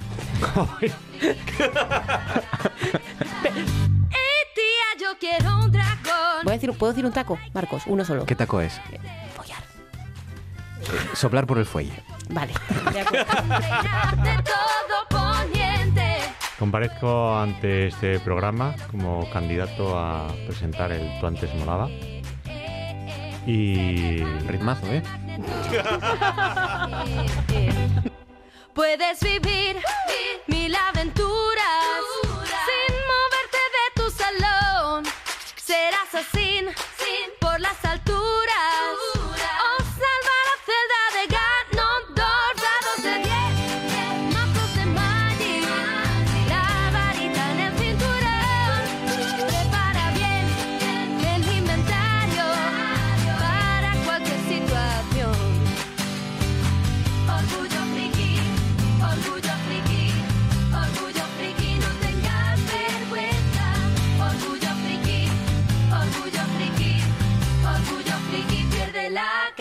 Perdemos la cabeza con los viajes. Adelante, Baizán, venga, empiezas tú. ¿Cuál es tu primera elección? ¿Qué película has escogido para viajar, de viajes, que te, que te hizo viajar, lo que sea?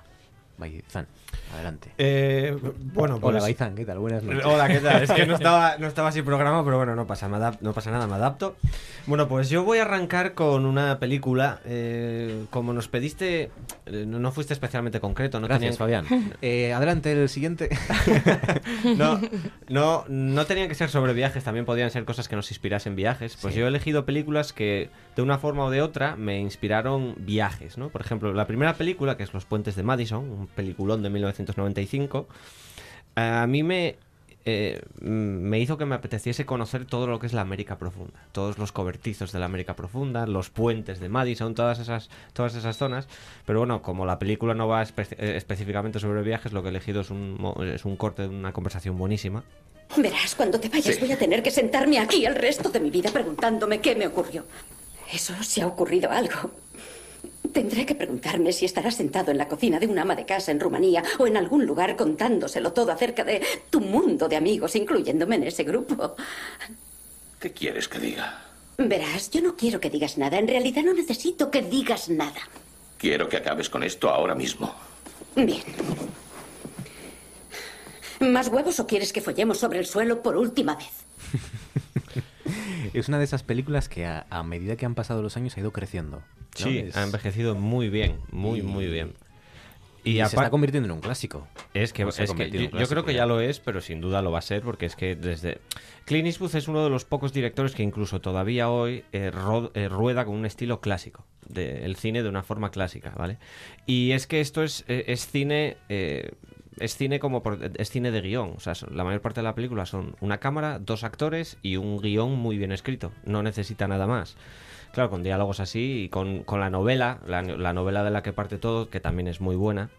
Y a mí lo que me gusta mucho de esta película, aparte de que a mí me inspirase los viajes, es que se ve como Meryl Streep, eh, porque los viajes no tienen por qué ser solo físicos, ¿sabes? También pueden ser interiores. Y Meryl Streep en esos pocos días que está ese hombre en su casa, en su vida, vive una vida entera, o sea, hace un viaje espiritual que no hubiese imaginado en la vida, o sea, crece de una forma increíble y creo que esta película va un poco sobre eso, ¿no? Sobre eh, cómo una persona puede viajar interiormente en unos pocos días y ser otra persona completamente distinta. O sea, ella es una persona cuando llega él y es otra persona cuando se va Robert. ¿sabes?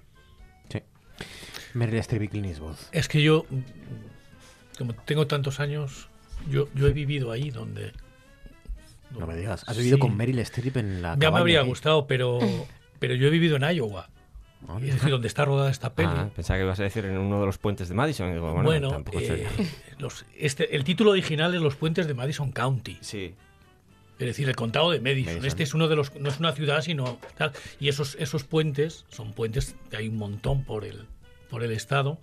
Y, y yo fui ahí, estuve, estuve viéndolo, porque yo estoy hace el año 89. Antes de la película, entonces. Antes de la peli, sí. Es así, la peli no muestra nada más que lo que es la realidad del, del medio oeste americano. Qué bueno. Con ese tipo de mujeres y esas casas, en lugares que se llaman Ames y Sioux City y cosas, bueno. y cosas así. Qué bueno. El- la primera elección, viaje, viaje vital, viaje, sí, los puentes de Madison. Eh, Amanda, venga, tu primera elección. ¿Qué has elegido? ¿Qué has escogido? Pues yo me vino un poco arriba, la verdad. Me Sí. sentí poderosa, empoderada y elegí Easy Rider.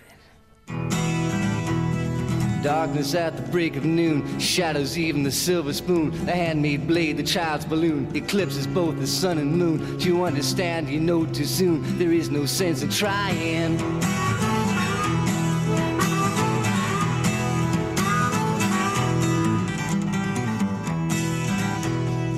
Pointed threats they bluff with scorn. Suicide remarks are torn from the fool's gold mouthpiece, a hollow horn. Plays wasted words. Easy Rider, ¿por qué estuvo de actualidad Easy Rider? Ah, porque murió. ¿No? ¿De- ¿Dennis Hopper? No, el otro. Ah. ¿No? ¿No murió? Jack Nicholson. Pues ni- Jack Nicholson es no. primera noticia que No, hombre, no. eh, Peter Fonda. Peter Fonda. Murió Peter Fonda hace unos días. eh, Un par de semanas, ¿no? Un par de semanas. 16 de agosto. El viaje de Easy Rider, el viaje físico y metafórico. Sí, pues eh, creo que, no sé si inicia, pero al menos está dentro de, de un subgénero eh, dentro del cine que le llaman de hecho road movie, ¿no? Y bueno, a mí es que yo cuando pensé, no, sé que es cierto que muy concreto no fuiste y pues bueno, me costó un poquillo. Pero, pero cuando pensé en películas de viajes, yo lo primero que lo primero que se me vino a la cabeza fue una carretera. O sea, lo primerito, lo primerito. Y, y sí que es verdad que es un- uno de estos tipos de películas, con, igual que Telma y Luis, por ejemplo, es un, un tipo de película con la que a mí me da la sensación de que estoy sentada con ellos, ¿no? Estoy en, bueno, en este caso, ¿cómo sería? En un sidecar, Sí. ¿no? Sí. sí, es cierto. Y además me, me llama mucho la atención también... Perdona, has roto toda la épica de Easy Rider porque ahora te vamos a imaginar. Con sidecar. a Amanda en un sidecar, al lado de. Como Penélope Glamour. sí, sí. Oye, pues era súper fan de pequeña Hombre, Penélope esa Glamour. sí que está empoderada. Hombre, claro, claro, claro, efectivamente. Sí.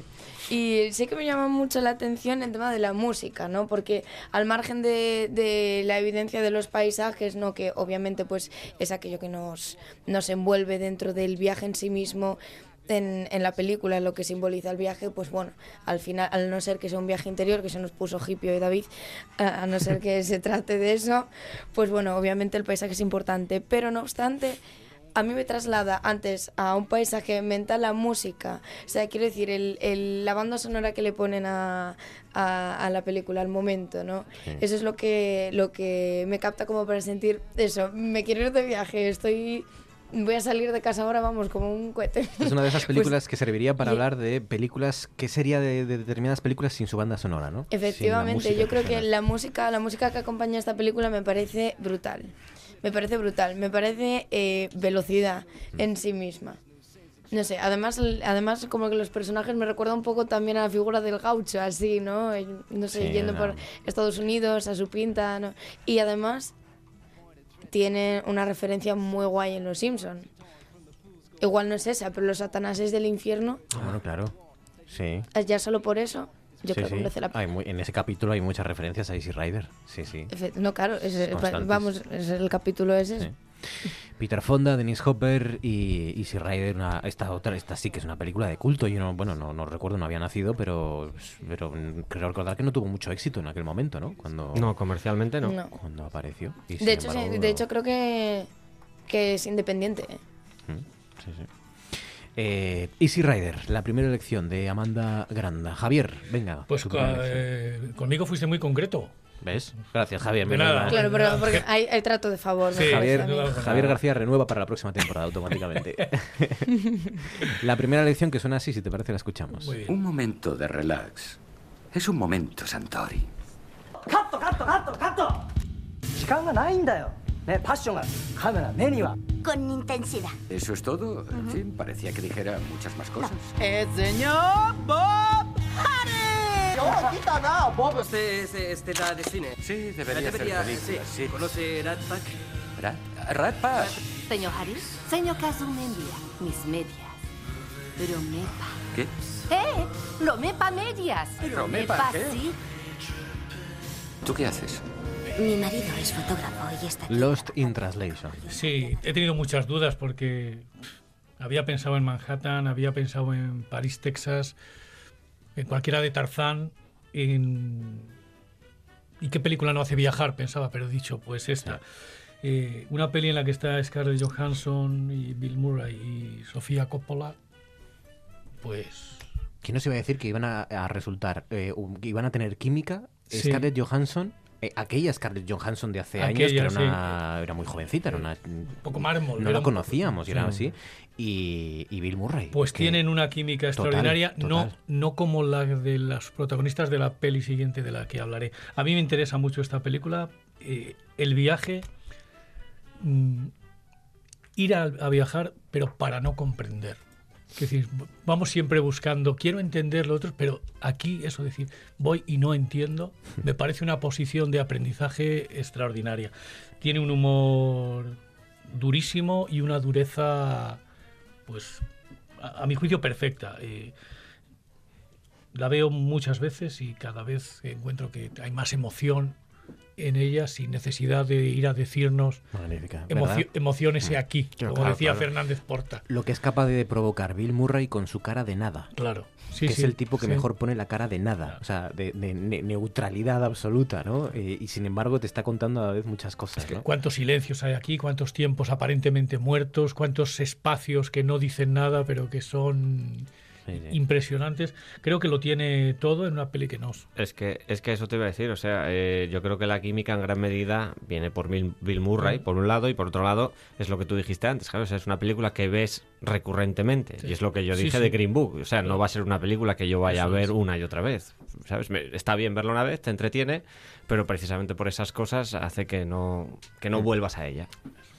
Sí, y con un final que todavía, de 15 años o 16 años después, todavía nadie ha sabido descifrar, o hemos descifrado cada uno de una forma distinta, que es Pues al final como- lo más como debe ser, interesante. claro. como debe ser. Lost in Translation. Venga, segunda ronda, Baizán, adelante. Pues para la segunda ronda me voy a una película que me gusta muchísimo, que sí que vuelvo a ella cada poco. De hecho, hoy, hoy eligiendo el corte casi me la veo entera sin darme cuenta. Eh, es una película de 1998 que se titula Grandes Esperanzas. Es la película con la que yo conocí a Alfonso Cuarón. Si os parece, escuchamos el audio. Aquella noche mis sueños se hicieron realidad. Y como todos los finales felices, fue una tragedia que yo mismo había planeado. Porque lo había conseguido. Por fin había roto con Joe, con el pasado, con el golfo, con la pobreza. Me había inventado a mí mismo. Lo había hecho cruelmente, pero lo había hecho. Era libre.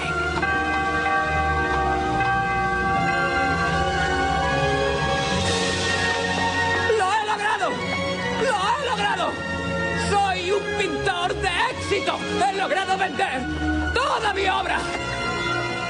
¡No tendrás que avergonzarte de mí jamás! ¡Soy rico! ¿No es lo que querías? ¿Eh? ¿No es genial? ¡Podemos ser felices ahora!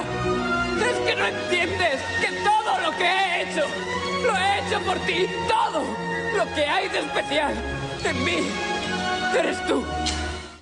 Tiene que es la novela de Charles Dickens, ¿no? Sí, es una. Lo que pasa que bueno es un es una adaptación diferente, modernizada. Es la historia de Fink, un chico del, del, del Golfo de Florida que vive en una zona de pantanos, que está condenado a ser pescador toda su vida con, con la miseria de aquella zona, que es una zona miserable en muchos sentidos, pero da la casualidad que dibuja muy bien ya desde niño. Y un día, de repente, cuando ya, ya es pescador, de hecho, es joven, pero es pescador, se había olvidado de dibujar, un benefactor secreto misterioso lo manda a Nueva York, que ahí es donde está la parte del viaje, por un lado, lo manda a Nueva York con un piso de la leche, con dinero en el bolsillo, a que, a que pinte y que dibuje y hacerlo rico. Es, aparte de, esa, de, ese cambio eh, que es, que es como una aventura, eh, este, este chico eh, era como si es, como el típico cachorro que nunca ha salido de la caja, de una caja en la que lo tienes y de repente sale y el mundo es enorme.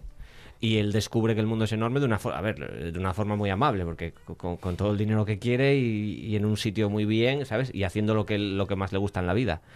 Pero bueno, eso tiene que ver con la historia también. Pero esta, esta película, por ejemplo, a mí fue una. La vi con unos 16 años y me dio muchísimas ganas de salir al mundo. O sea, fue una de esas películas que me animaron a salir al mundo. ¿Sabes? A- a- pues, por ejemplo, irme a Nueva York a ver si.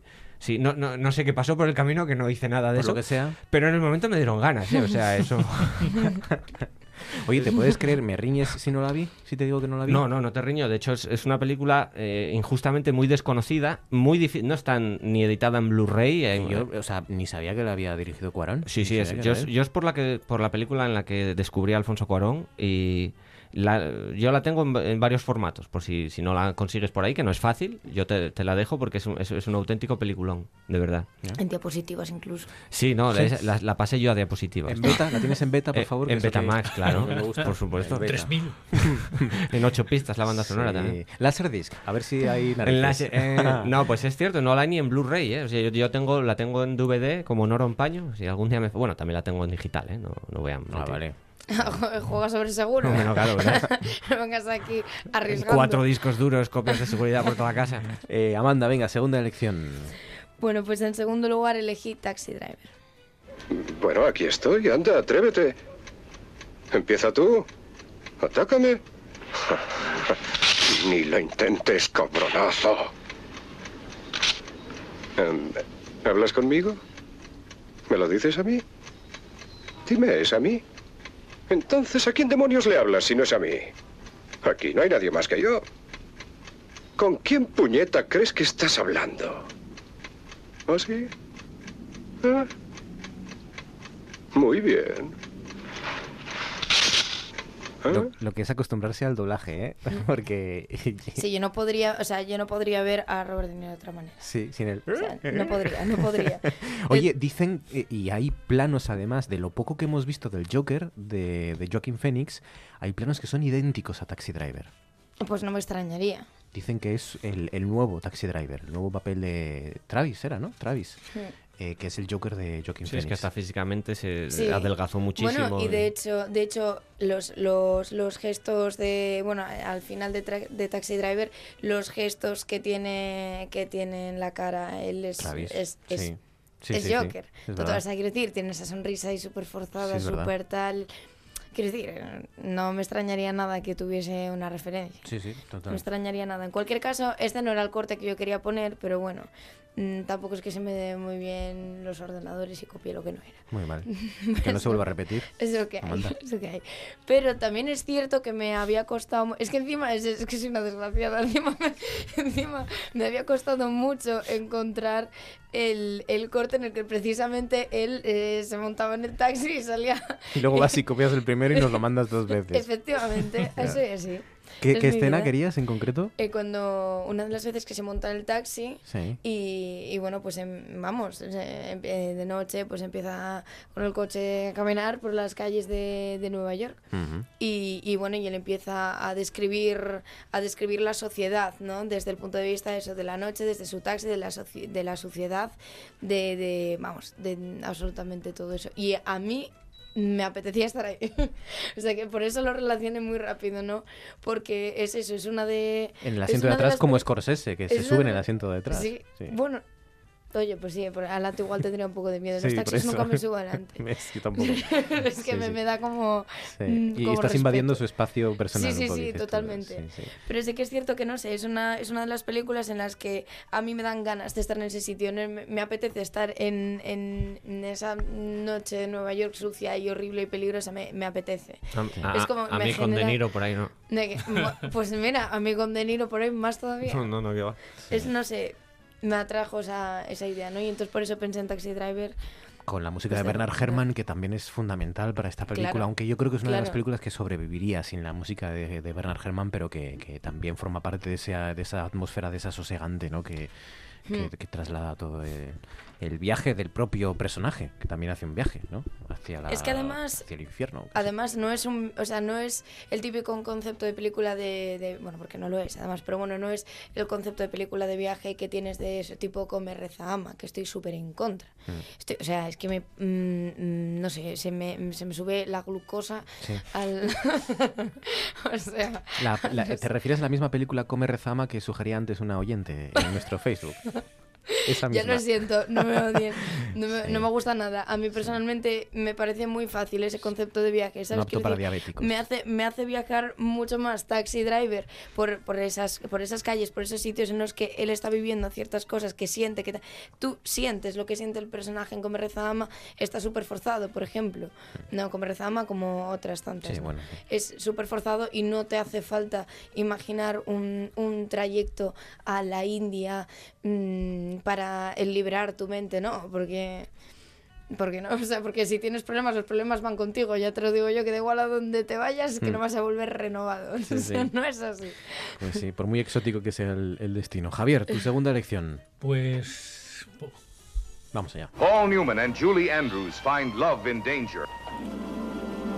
And danger in love. When they venture behind Alfred Hitchcock's Torn Curtain. Now, you stay away from me. Don't talk to me. When this plane lands, you take the next one out. Anywhere. Go home. But she had to know what was happening to the man she loved. Cortina rasgada. Pues sí, Dice eh, el tráiler que, que estamos escuchando algo así como Paul Newman y Julie Andrews en un amor peligroso y un Eh, peligro para el amor. Falso, así, ¿o? falso totalmente. Menos química que la que tienen esos dos en esa película es, es imposible. Ella, ella y, y era Paul Newman, ¿eh? Podía, ella no, no, no da nada y él tampoco parece que le hiciera mucha, mucha gracia. Eh, Cortina rasgada eh, la he traído porque eh, he estado este verano visitando algunas capitales del, del Báltico y, y mi hija no entendía lo del telón de acero, por mucho que hubiera estudiado, y, y hemos estado viendo algunas cosas bastante potentes, muy duras, pues una, una- un museo, museo del genocidio en Vilna, que era la antigua sede de la- del KGB, que se mantiene igual, una cárcel en Estonia, la cárcel de Patarei, que se mantiene exactamente igual, y la impresión que eso supone, viendo historia real de hace 30 años, eh, se me ocurrió que para que ella pudiera entender un poco algunas de estas cosas, eh, Cortina Rasgada ayudaría a entender un poco esta, esta cuestión. Uno no querría viajar al Berlín del año 67 para, para ver esto, pero, pero es Hitchcock, no el mejor probablemente, pero, pero yo creo que tiene mucho... Sí.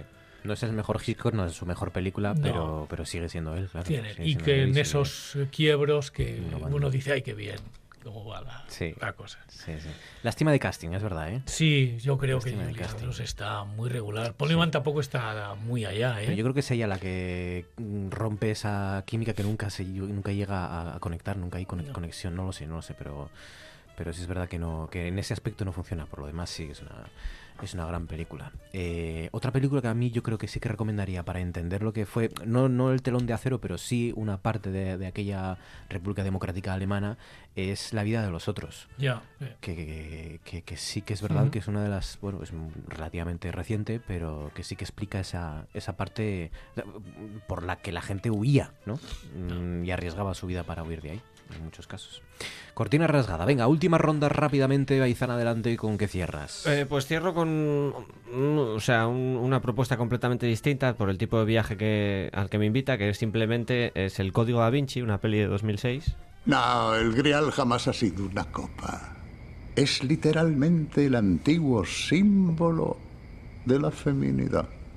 Y en este caso el de una mujer que guardaba un secreto tan poderoso que de ser revelado destruiría los cimientos del cristianismo. Un momento. ¿Está diciendo que el Santo Grial es una persona? ¿Una mujer? No entendería el éxito de la película sin el de la novela antes. No, es que no hubiese existido. Yo creo que tampoco. No hubiese ¿verdad? existido. A ver, y tampoco ni es una grandísima novela ni es una grandísima película. Lo que pasa es que un poco lo que es por lo que a mí me invita a, o sea, a no le gustaría ser Robert Landon recorriendo claro. medio mundo y tirando de piquito de oro, ¿sabes? Es- demostrando todo lo que sabes, ¿sabes? porque yo soy muy pedante. forma muy obvia desgraciadamente, también. desgraciadamente soy- soy- muy, obvia. soy muy pedante y no lo puedo evitar. O sea, está hablando Dan Brown a, a través Sí, de la boca sí, no, de... de hecho, de hecho la descripción, la descripción de Robert Landon en el, en el Código Da Vinci, al principio del Código Da Vinci, si tú coges y coges la contraportada y ves la solapa de la contraportada, es Dan Brown lo Se- que está escribiendo. los labios de Dan Brown se mueven. Describe ¿no? hasta, la, hasta, hasta el color de la chaqueta y, y- lo que son las coderas de la chaqueta, es él. O sea, es increíble. Sí, sí. Eh, una, una novela que además está basada en, en- en un pastiche de unión de teorías de otros autores. ¿no? Sí, no, Sobre- eso sí, sobre sí. esta historia. El Código Da Vinci, 2006. Ya, 2006. Lo que pasa que es eso, a mí me... De hecho, ahí hay, hay viajes eh, con guía y demás que te hacen que Bueno, recorres claro. toda la ruta del Código Da Vinci. A mí me gustaría muchísimo. Amanda, ¿con qué cierras? Vamos allá. Pues yo cierro con una incógnita en mi vida. Ojo. Que es Vicky Cristina Barcelona. Antonio, que no lo entiendes, que ya ha conseguido lo que quería, quiere otra cosa, que esto ya no le basta, que es como una enfermedad, que no, que nunca le va a bastar con nada. Don't get so upset, please. And can you speak English? I can't understand you. Nunca se va a conformar con nada esta niña. Magdalena, habla inglés para que te pueda Sabía que nos la ibas a jugar, sabía que nos la ibas a jugar y no la has jugado. No lo sabía. Yeah, but, but, but, ¿Cómo lo sabía? ¿Cómo lo sabía? yeah, uh, speak English, please, so she can understand it, all right? Yeah, Chronic dissatisfaction. That's what you have. Uh, Chronic yeah. dissatisfaction. Big sickness. Big illness. eh, no es eso, Magdalena, no es eso. Es simplemente, es simplemente, mírame, es Do you know how much we love you? Yeah, and I love you both. No, you don't. Yes, no, I you do. don't. It has nothing Esta inmensa de Penélope Cruz en esta película. y Yo no entiendo por qué a nadie le gusta Vicky Cristina Barcelona. A mí no Bueno, me gusta Vicky Cristina mí- Barcelona, sí. pero me gusta Penélope Cruz. que, bueno, sí es que, este- es- es, que es es, lo- la película. De hecho, no entiendo. No, a Scarlett Johansson y no la entiendo. O sea, no, no, no consigo encajar todavía. ¿Qué Bueno, le, hace? le- le da pie que se luzca el personaje de Penélope Cruz. Me, Sí, me da la sensación. más bien, más Ahora, bien. eh, me encanta el corte que has elegido porque esta es la demostración de por qué hay que ver Vicky Cristina Barcelona en particular en versión original. Claro. Porque si no, Claro. no tiene sentido la película. Claro, claro. O sea, directamente, si ves doblada Vicky Cristina Barcelona, no tiene ni ni No, no cabeza. tiene sentido, no. Porque básicamente lo más divertido es, es- son estos intercambios en los que los dos personajes españoles hablan en castellano, mientras Claro. la otra no Esas- entiende nada, lo traduce. Esas son las partes que salvan un poco la película, porque, a ver, es eso, ya- yo tengo una incógnita con ella porque no, es, es que me deja un poco como estaba la película, digo, no sé, no, es de Woody Allen el Mm. guion y de hecho en principio eh, se, él había escrito que, que se rodase en San Francisco. Creo que, era- creo que era en San Francisco. Y por algún motivo del contrato dijeron tiene que ser en España. Y dijo, bueno, nada, pues lo adaptamos. Y de repente Javier porque Bardem ofrece poner un- dinero, claro. un fin de semana de sexo y turismo en Oviedo, lo cual me parece reseñable. Es quiero Claro. decir, ¿cómo no voy a elegir esta película? Eh, eh, Es, curioso porque yo soy de Oviedo y nunca me ofrecieron eso, pero Es bueno. que, oye. claro, Bueno, claro, yo, yo tampoco te pienses que Hombre, estoy en el paraíso. Sois jóvenes todavía, dejad Hombre, esperar un claro. poco. A ver, Entonces, claro, obviamente, pues ese era un, era un dato que, que tenía que aportar a, a este tema, ¿no? Vicky Cristina Barcelona. Venga, Javier, ¿con qué cierras? Pues con esto. La abuela Ethel tenía guardadas un par de botellas de vino en su cuarto. Así que entre los dos pudimos organizar una comida de Navidad digna.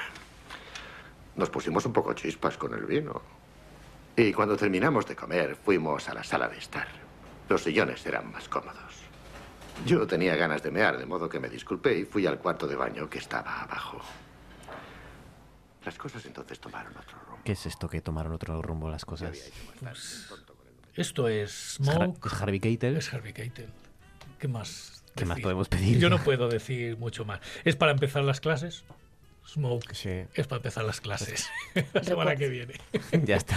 Pero sobre todo porque Oye, con Smoke uno se da cuenta de que Brooklyn mola más que Manhattan.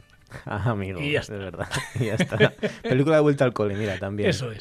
Hasta aquí nuestro Tú antes molabas especial películas de viajes, como ven, para todos los gustos. Javier García, Amanda Granda, David Aizán, gracias. Buenas noches. Placer Gracias. gracias.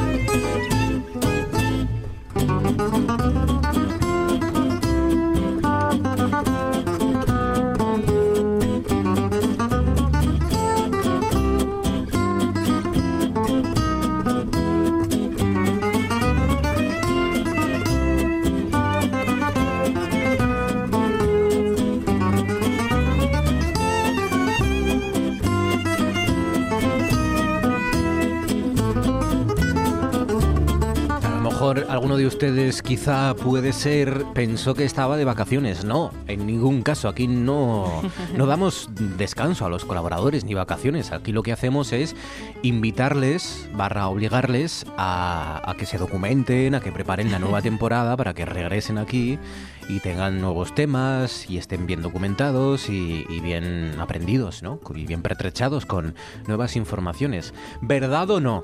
Exactamente. Aquí estamos haciendo periodismo de verdad. Irene Madrera, buenas noches.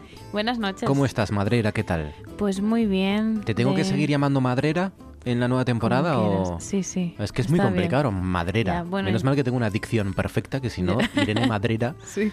Bueno, al principio un- te costó madera. y- Madera. Madrera. Madrera, pero Sí. poco a poco, ¿verdad? Necesita una temporada, pero más o Bueno, menos... hombre, o- oye, voy algún día lo dirás que te saldrá solo. Bueno, ¿qué tal el verano? ¿Bien? Bien, sí. ¿Cómo lleváis los Sí. millennials el verano? ¿Bien? ¿Sí? Bien, sí, la verdad que, oye, siendo jóvenes, Claro, la verdad que... ya está. Siendo joven y sobre todo pudiendo Exacto. restregar vuestra juventud al resto A los de la demás, humanidad. claro. Que, que mejor, ¿no? Que, que ese, ese gusto que os dais cada vez que Claro. podéis. Claro que sí, hombre, claro que sí. O sea, que Sí. no os deprimís los millennials, ¿no? Bueno, sí, ¿No claro. tenéis de- depresión postvacacional o Sí, sí, o yo ahora estoy de- en, en una. ¿Sí? Sí, ahora mismo sí, me cuesta, me cuesta volver. ¿Está siendo dura la vuelta a la rutina? Muy dura, muy dura, pero Pues bueno, nada, oye, es lo que toca, hay lo que, seguir adelante. Hay que informar a Asturias de, Hombre, claro. de qué es lo que se cuece en el universo Bueno, millennial. tenemos que estar todos al día, si no... Claro. Yo, eh, por lo que he visto por Twitter, últimamente se habla mucho del Gran Hermano VIP. Nueva edición de Gran Hermano VIP. Sí, bueno, siempre se habló del Gran Hermano VIP. Siempre. Pero sí, mm, hay cierto sector Porque se millennial está que le preparando, gustó. ¿no? La nueva temporada. Sí, va a creo. empezar, me imagino que en cosa de un mes o igual menos. Y están sacando eh, los concursantes, van como uno mm, cada tres días, lo confirman.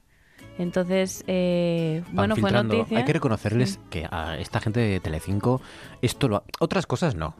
Quiero decir, temas como, yo qué sé, el rigor, Sí. la empatía, la deontología, la- esas cosas, bueno, pues a lo mejor no tanto, ¿verdad? Pero. Sí, el periodismo amarillo, eso eh, se- sí, está muy pero bien estas cosas de cebar las cosas, ir provocando expectativas, Sí. ¿no? Ir, Eso lo eh, hacen muy bien, Esos sí. son los mejores, con diferencia. Sí, ¿no? sí. Y además es que uno de los confirmados que va a entrar a la casa es un millennial, es el Cejas.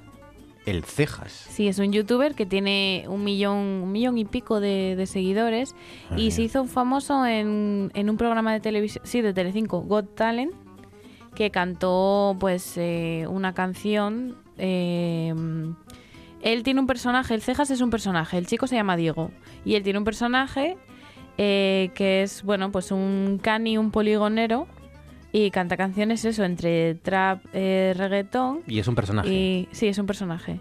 Pero bueno, luego el chico a mí me sorprendió porque yo luego vi una entrevista que le hicieron y el chico, pues mm, aparentemente parece que tiene dos dedinos de frente, o sea, no parece Claro, él al final se mete en un personaje, que es lo que hacen todos los youtubers y ¿Sí? demás, ¿eh? ¿Seguro? ¿Tú crees? Sí, la mayoría tienen un personaje. Hombre, O sea, luego cuando hablamos con, o cuando se habla con ellos en persona no son como... No van a, no van a, la- a la revo- exageran. a las revoluciones a las que graban los vídeos, porque es verdad que son Sí. frenéticos, ¿no? Y, yo creo y que están siempre a ver, como muy sí, exageran. sí. Son al final, oye, ellos tienen que vender y exageran. No digo que todos sean falsos e hipócritas, pero sí que es verdad que mm, Sí. hacen un personaje. Sobreactúan. Bueno, Claro, so- sí. Sobreactúa la gente en la radio, no va a sobreactuar en Exacto, YouTube. sobreactuamos todos en algunas ocasiones. sí. Y este chico, pues bueno, tiene ahí el personaje y le está yendo muy bien. Ahora, bueno, habrá que verlo en Gran Hermano. El cejas. A ver qué hace. Sí. Muy bien. Pues nada, ¿qué más cosas? Y bueno, quiero empezar rompiendo una lanza eh, en favor de los millennials despistados, porque yo me identifico. Millennials despistados. Sí, porque bueno, esta semana eh, salió una noticia de un, un pobre chaval que, bueno, hizo saltar todas las alarmas en el aeropuerto de Múnich. Ah, bueno, sí lo contó Georgina aquí en Los Restos. ¿Lo contó ella? Sí. Sí, sí, sí, que, que un español que iba caminando por un aeropuerto de Múnich, Ujú. era, ¿no? Sí. Sí, Múnich. se despistó y... Y se claro, metió en una zona entró- restringida. Exacto. Y saltó, claro, la- el protocolo es, bueno, salta una alarma, se cancelan vuelos y se pone la policía del, del aeropuerto pues a, a ver qué pasó. Y este chaval, bueno, andaba por ahí tan tranquilo, entró en un sitio, se despistó y, y bueno, y resulta que ahora se puede enfrentar a... Bueno, es que canceló, Sí, o provocó sí. la cancelación de al menos 200 vuelos, ¿no? Eso, eso dijeron algunos medios. O sea, que sí. generó, bueno, no sé si caos, a lo mejor no podemos hablar Bueno, de caos, pero bueno, sí que se equivocó, no se equivocó sí. de acceso. Eh, Quiero decir que eh, entrar en una zona restringida nos podría pasar a todos. Sí, o nos ha pasado a todos. Sí, entró por una zona a la que tienes que pasar eh, con un control, entonces eh, al pasar por ahí, pues eh, mm, debió detectar que, que, que no lo habían autorizado. Ah, y tuvo que abrir a lo mejor una claro, puerta de estas de sí, seguridad o, o, de emergencia. o de emergencia. y Sí, yo alguna vez he abierto puertas de emergencia sin Claro, darte cuenta. claro, Y saltan las alarmas y entonces automáticamente por protocolo pues hay Sí. determinados vuelos que se tienen que cancelar, la salida, etcétera, o retrasar y... Claro. Y al y- parecer eso, eh, bueno, vuelos retrasados, eh, cancelados, entonces claro, ahora dicen que se puede enfrentar pues a eso, a que lo denuncien. ¿Y es millennial, entonces? Sí, dijeron Ah. que tenía entre 20 y 25 años, más o menos. Ay, de verdad. Entonces, bueno, oye, el chaval se despistó, nos puede pasar a todos, ¿no? Madre mía, Yo es que me sentí identificada con él. Que estoy entonces- leyendo que, que afectó a 1.800 pasajeros, que 1.000 sí. tuvieron que hacer noche en un hotel cercano al, Claro, es al que aeropuerto. con que cancelaron todos los vuelos que iban a salir en ese momento. Madre Entonces, claro, tú empiezas a contar la cantidad de gente que entra en esos aviones. Y al que- parecer, bueno, el, el aeropuerto de Múnich es muy transitado, o sea, hay, hay muchos vuelos, mu- mucho mucho movimiento. Entonces, claro, la broma fue poca de- para la gente de allí. Hay que defender a este chaval. Sí, yo estoy con él el en la futuro de España está Sí, en sí. juego, hay que ponerse Si hay que con salir a la calle, Claro que sí. salimos. Si hay que provocar un enfrentamiento diplomático con, con el Alemania, pues se provoca. Pues ¿Qué, eso. qué nos van a hacer los alemanes? Hombre, claro, nada, nada. ya está. Hay estamos... a, nuestros millennials y a nuestros jóvenes. claro Eso. que sí, claro que sí. Y bueno, de millennial a millennial eh, me voy con Auronplay, Auronplay. que también, bueno... Youtuber, ¿no? Youtuber, sí. Bueno, el si el rey de los youtubers en España es el Rubius, pues el príncipe sería Auronplay. Vale. Que bueno, ya hemos hablado de él, que se dedica pues al humor, a co- hacer, mm, comenta videoclips, vídeos así más random. Alguna vez lo hemos escuchado incluso, me Sí, suena. sí, os traje alguna vez algún clip. Hablamos así también Y- muy rápido, muy exagerado, y muy da voces. todo, da voces. Ese sí que da voces. Varios tacos también. Sí, es un poquillo mal hablado, sí. Conozcámoslo, ¿no? Sí, Eh, bueno, él dice que es un poco travieso, entonces ahí juega con el personaje también. ¿Y qué ha hecho esta vez Auronplay? Y bueno, él hacer no ha hecho nada. eh, pues resulta que sube un vídeo hace dos días eh, que titula que me ha denunciado el presidente del Barça. Y claro, la gente pensó, bueno, está utilizando clickbait para que la gente eso entre y reciba visitas y por ello más dinero y tal. Y no resulta que sí, que el presidente del Barça, Bartomeu, le denunció. Y eh, todo fue porque, a ver, eh, Auronplay, pues eso es mal hablado y juega con el personaje de eso, de travieso, de canalla. Entonces, eh, hace, hace dos años, eh, con el tema de, bueno, dos años, no sé de fútbol, no sé cuándo fue. hace unos años con el tema de Neymar, que se fue del Barça, que ahora otra vez 2017. estamos con el tema pesado de Neymar. Sí, es que en España Sí. prácticamente no ha cambiado nada desde No. 2017. No. ¿Qué va, qué va? Ni presupuestos, ni, Exacto. ni Sí. Neymar, ni el, Exacto. el regreso de Neymar, ni... Sí. Seguimos estancados en lo mismo, todos los veranos. Sí, ni Cataluña casi, si me ¿Qué- apuras. qué va? No. Y bueno, eh, cuando se fue Neymar del Barça y se fue al PSG, eh, pues eh, Auronplay se quejó y bueno, puso una serie de tweets como, bueno, Neymar, me has eh, fastidiado la vida. Bueno, él con palabras más sonantes. Eh, Bartomeu dimisión, eh, mm, vamos a ir a por ti. Y lo llamó Novita, que Novita es un personaje de Doraemon. Que son unos de una dibujos serie, animados. Sí, unos dibujos animado- animados eh, que se parecen al... Bueno, Los del gato, ¿no? ¿No es un gato? sí, es un gato azul. Sí. Doraemon sí es un gato azul que con un- saca siempre cosas... con, un, con un personaje humano, ¿no? Un, Sí, un con- niño. sí, su... Que es Novita. Novita, que es un chico eso, eh, con el pelo corto, moreno y con gafas. Y bueno, resulta que, bueno, él lo asoció a- al presidente del Barça y siempre lo llama Novita. Bueno, es que creo, además, creo que en algún sitio leí que se rumoreaba que los propios Mm. eh, jugadores del Barça ¿Lo llamaban así? eh, hablaban de, no sé si por culpa de Auronplay o no, pero, bueno, ya- pero se referían al presidente del Barça como no- novita Como a veces, Novita. ¿no? En plan de broma. Y no sé si incluso alguna vez aparece algunas declaraciones en las que alguna celebración que todo Sí. se va de madre eh, se dirigen a él como novita. Los propios jugadores del Barça. Por eso me Mm. Sí. extraña que, que solo por llamarle novita Mm. eh, Bartomeu le denuncie, ¿no? Bueno, Mm, A ver, él, bueno, él otra cosa es que le relataba... llamado más cosas. Sí, no, eh, a ver, es que él en el, en el vídeo, Auronplay, eh, pues leyó la denuncia y fue, bueno, relatando cómo, claro, él recibe una carta y dice quién me ha denunciado, fue hasta allí, se lo comentaron, que hasta los mismos funcionarios se reían del tema porque empezó a leer, bueno, decía que sí, que denunció a, a, bueno, Raúl Álvarez, que es su nombre real, eh, a- por, un, por difamarlo, por decir una serie de tweets y por amenazarlo.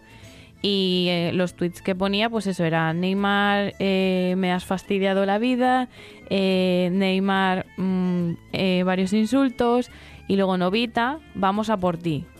Entonces, eh, al parecer, eh, se sintió amenazado porque Auronplay Ah, vale. tiene Claro, una claro, legión claro, de seguidores, Sí, entonces eh, temía, digamos, por su vida. Hombre, aquí, mira, Entonces- en este caso se dan siempre varias cosas, ¿no? Con estas cuestiones. Mm. Eh, primero, mm, espero que Auronplay se dé cuenta con estas cosas, no solo con esta, porque me da la sensación de que va a necesitar más casos como este, Mm. de que no todo vale, de que cuando tú hablas en público tienes una serie de responsabilidades y, y efectivamente a lo mejor decirle, fulanito, vamos a por ti, algún juez Mm. podría considerarlo, aceptarlo como podría ser una amenaza. Lo Sí, dudo pero- mucho. Esta es, la, esta es la otra parte. Dudo mucho que No, en este claro, contexto, en el contexto de broma en el que está Auronplay y que dice Novita vamos a por ti por lo de Neymar y que se nota, Mm. yo supongo, no he visto el vídeo, pero se nota que está bromeando, ¿no? Sí, Es- a ver, o sea, es, un, Auronplay, es un contexto sí. en el que todo el mundo sabe que Auronplay está de broma, ¿no? Y que está Sí. exagerando un enfado Claro. porque Neymar se ha ido del Barça. Auronplay tiene eso, un humor pues muy canalla, muy irónico y sí que es verdad que no es la primera vez que hablando de cualquier personaje público dice vamos a por ti, me has fastidiado la vida, eh, entonces Pues yo supongo claro, que eso los, lo, lo sabrán apreciar y claro, que, sí que es que verdad nada que o en una multa, ¿no? sí que con la cantidad de seguidores que tiene y con también con la de polémicas que han pasado como que le habían denunciado, le denunció un señor porque dijo que le arruinó, le arruinó el negocio de leña, porque hicieron Ah, unas sí. bromas telefónicas. Entonces, claro, puede ser que haya pues algún seguidor que esté un poco loqui y que pueda, pues eso, si va a Bartomeu, pues bueno, no Ya, sé si que- hacerle algo, pero bueno, Pero es que- que- acosarlo, no sé. Pero es que de eso tampoco se puede culpar directamente a Claro, Auronplay. o sea, exacto.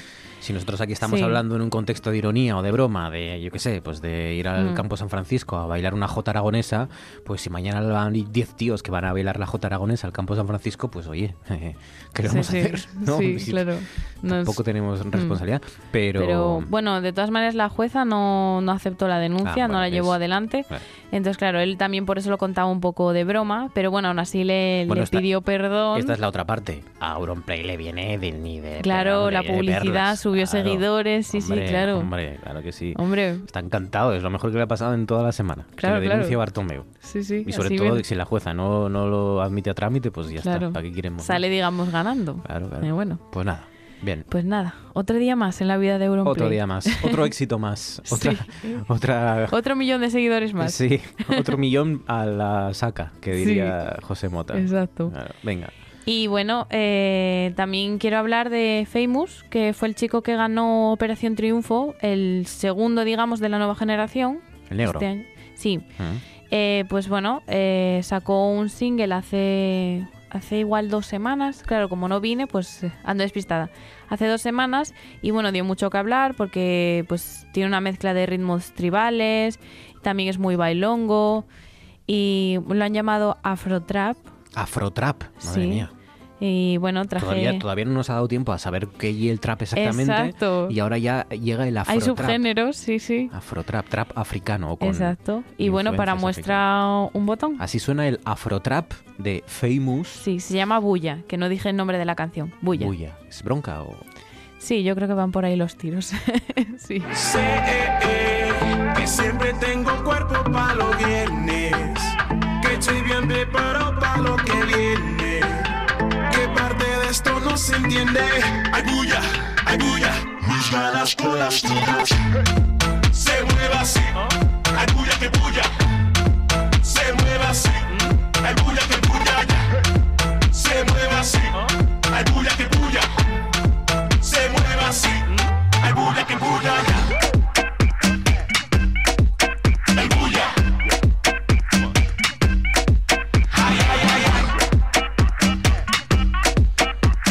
es el afrotrap de Famous. Famous, Sí, el, Famous, sí. el nuevo ídolo millennial. ¿Podemos...? No, todavía no, ¿no? Bueno, no, todavía no. Para Todavía eso, eso requiere un proceso. Vale. ¿Qué, Y qué- además- qué- qué le mm, pronosticas a esta canción? ¿Éxito? Pues bueno, a ver, el ritmillo lo tiene y Sí. además él contó con, con la ayuda de Lola Índigo, que Ah. por ejemplo se le ha criticado también por eso, porque... Aquí somos muy de Lola Indio. Sí. Lo de Índigo a tope. Sí, pues bueno, Lola Índigo se caracteriza por, bueno, por los sonidos, eso, trap, reggaetón y además por los bailes. Sí. Ella, pues siempre su performance es con, con un grupo de, con cuatro chicas y bailan. Y Famous, pues eh, en este videoclip también sale bailando. La mayor parte del vídeo es él bailando y la verdad que se mueve muy bien. Entonces lo han comparado con Lola Índigo porque Bueno, bueno, bueno, eso ha tenido ayuda. Bueno, tiene que tomar mucho sí. colacao, ¿eh? Sí. Famous para bailar como baila Lola Sí. Índigo, ¿eh? Perdona que te diga. pero- Bueno, baila bien. A mí me sorprendió Ah, que según él no sabía bailar y Eh. se mueve bien. Seguro, pero bueno. Sí. Ya, claro, estamos todos acostumbrados a oírlo, pues eso, eh, su tono de voz pues es más grave. Él solía cantar el soul y ese tipo de, de, de estilos que, claro, ahora salta con algo tan comercial que no, no era esperable.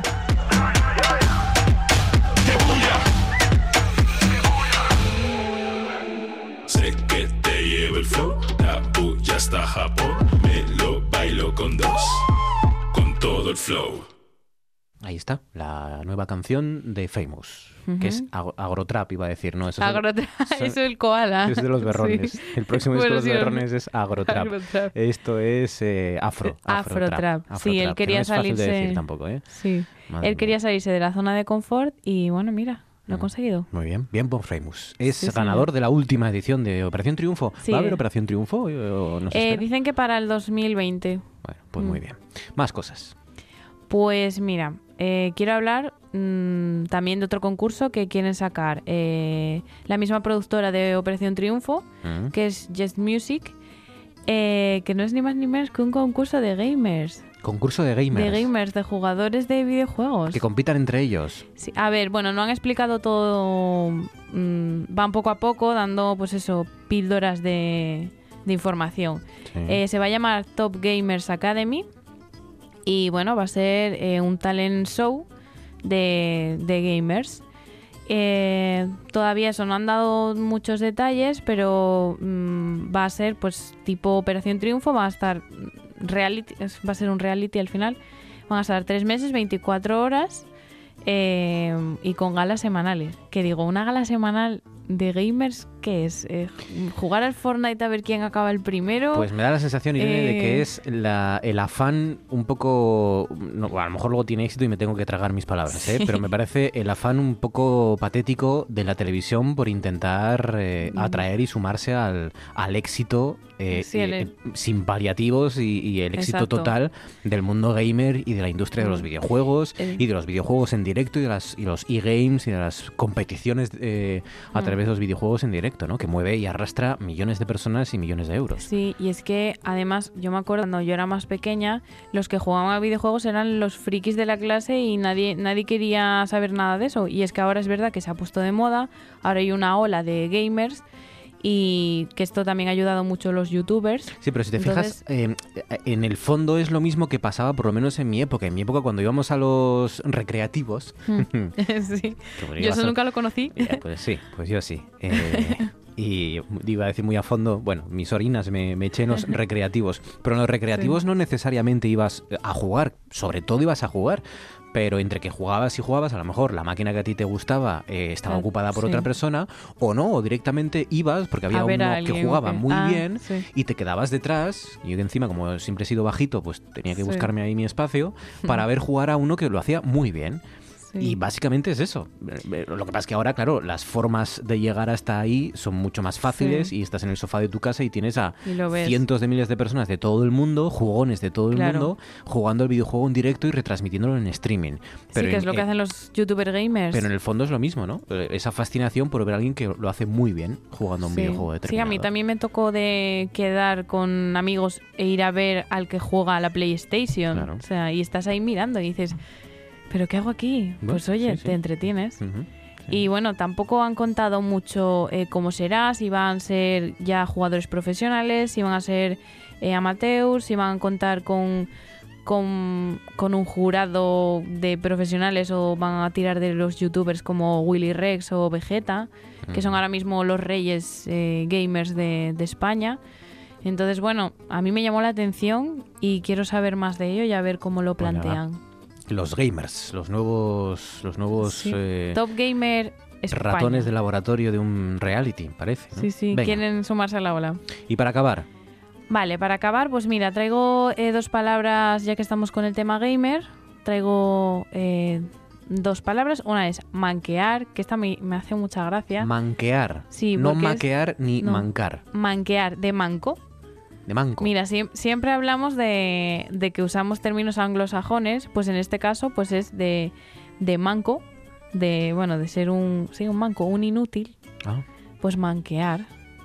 Por ejemplo, eh, cuando hay un jugador pues muy muy malo, ya sea eso por falta de experiencia o, o pues bueno, porque hay gente que no tenemos mucha habilidad para según qué juegos, pues eh, a lo mejor eso estás jugando y dices, deja de manquear, deja de ser tan malo. Pero escucha, esta palabra yo creo que ya existe ya, ¿no? ¿Ya existía? Yo creo que sí. Eh, Lo de ser manco sí, lo de utilizarlo eh, para llamar a alguien, oye, eres un manco, pero manquear, Yo creo que yo sí. lo oigo, pues ojo, eso. ojo que podemos estar ante la primera ocasión en la que descubrimos Sí. que los millennials habéis recuperado una palabra desahuciada. Esto sería muy Sí, bonito. ¿no? Que no las Oye, traigáis pues mira, qué de- romántico. del idioma inglés o del, del ámbito anglosajón y se la recuperéis del diccionario. Voy a, voy a preguntárselo a la RAE. A ver. pues se ha usado eso de, de, de manco, han hecho un verbo para decir eso, deja de manquear, que también... ¿Ves? Sí, en la ¿Lo, RAE. lo usan en la RAE? O sea, ¿lo Manquear. tienen en la RAE? Sabía yo que esto... Sí. Moverse, Oye, pues mira yo. moverse u obrar con la torpeza propia del manco. Sí. Manquear, claro. Anda, pues mira, no lo sabía, ¿eh? mira. Yo pensaba que era algo así millennial, porque lo oía eso más a, No, a, pues, bueno, a ser, chavales y pues. chavalas jugando. Puede ser que lo haya usado Cervantes y ahora los millennials pues les- Sí. le, le hagáis este homenaje, le hagáis este homenaje tan bonito, tan hermoso, siglos después, qué bonito. Oye, pues mira. Bien, manquear. Oye, o sea, que ¿esto se qué dice, o sea, es, ahora se dice, ¿no? Se Eh, dice. Estoy Sí, a ver, manqueando, no es- porque no es qué una soy, palabra- que sí. deja de manquear, que, que Sí. has roto... No es una palabra mm, súper habitual, pero sí que se usa, sí que se oye entre los chavales. Oye, pues mira. No sigas manqueando que vas a romper un premio GABA, por ejemplo, me podrían decir a mí. Por ejemplo. Se me ocurre. ¿no? Sí, Vale. aunque bueno, ya te digo que lo, usa- lo- se usa más en contexto de videojuegos. Igual no se usa tanto para la vida diaria, mm, ahí se dice pues eso, más bien torpe, pero en contexto gamer se usa más manquear. Manquear. ¿Y la Sí. otra? Y la otra es Nob, con dos Os y acabado en B, Nob. N-O-O-B. Exacto. No. Que es, sí, es para una manera despreciativa de decir novato. Pues eh, se suele utilizar, pues a lo mejor cuando un novato en un videojuego no respeta al veterano, no le hace caso, entonces se le llama nob de manera despectiva.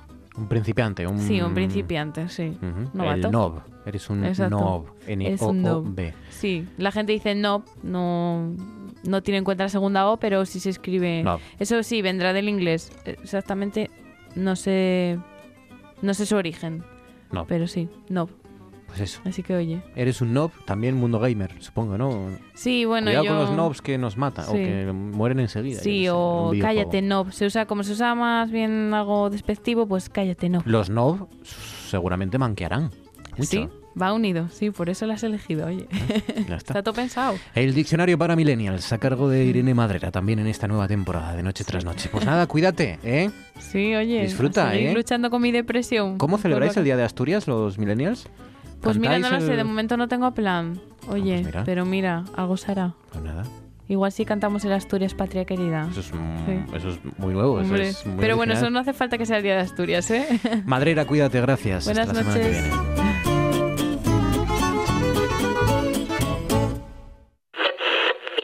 Yo sé que existo porque tú me imaginas. Soy alto porque tú me crees alto y limpio porque tú me miras con buenos ojos, con mirada limpia. Tu pensamiento me hace inteligente y en tu sencilla ternura yo soy también sencillo y bondadoso. Pero si tú me olvidas, quedaré muerto sin que nadie lo sepa. Verán viva mi carne, pero será otro hombre, oscuro, torpe, malo, el que la habita. Con el recuerdo y la voz de Ángel González, que habría cumplido hoy 94 años, nos vamos. También con el recuerdo de la gala, la entrega de medallas de Asturias en el Auditorio de Oviedo, que es la principal noticia que nos deja este viernes. Barbón se ha comprometido, Barbón, a mantener al Principado, ha dicho, en la vanguardia de la igualdad en una gala con, con mucho acento femenino. Que disfruten de este fin de semana, del Día de Asturias, y recuerden que el lunes, aunque sea festivo, estamos aquí para hacerles compañía a las 9 y media. Gracias y hasta entonces.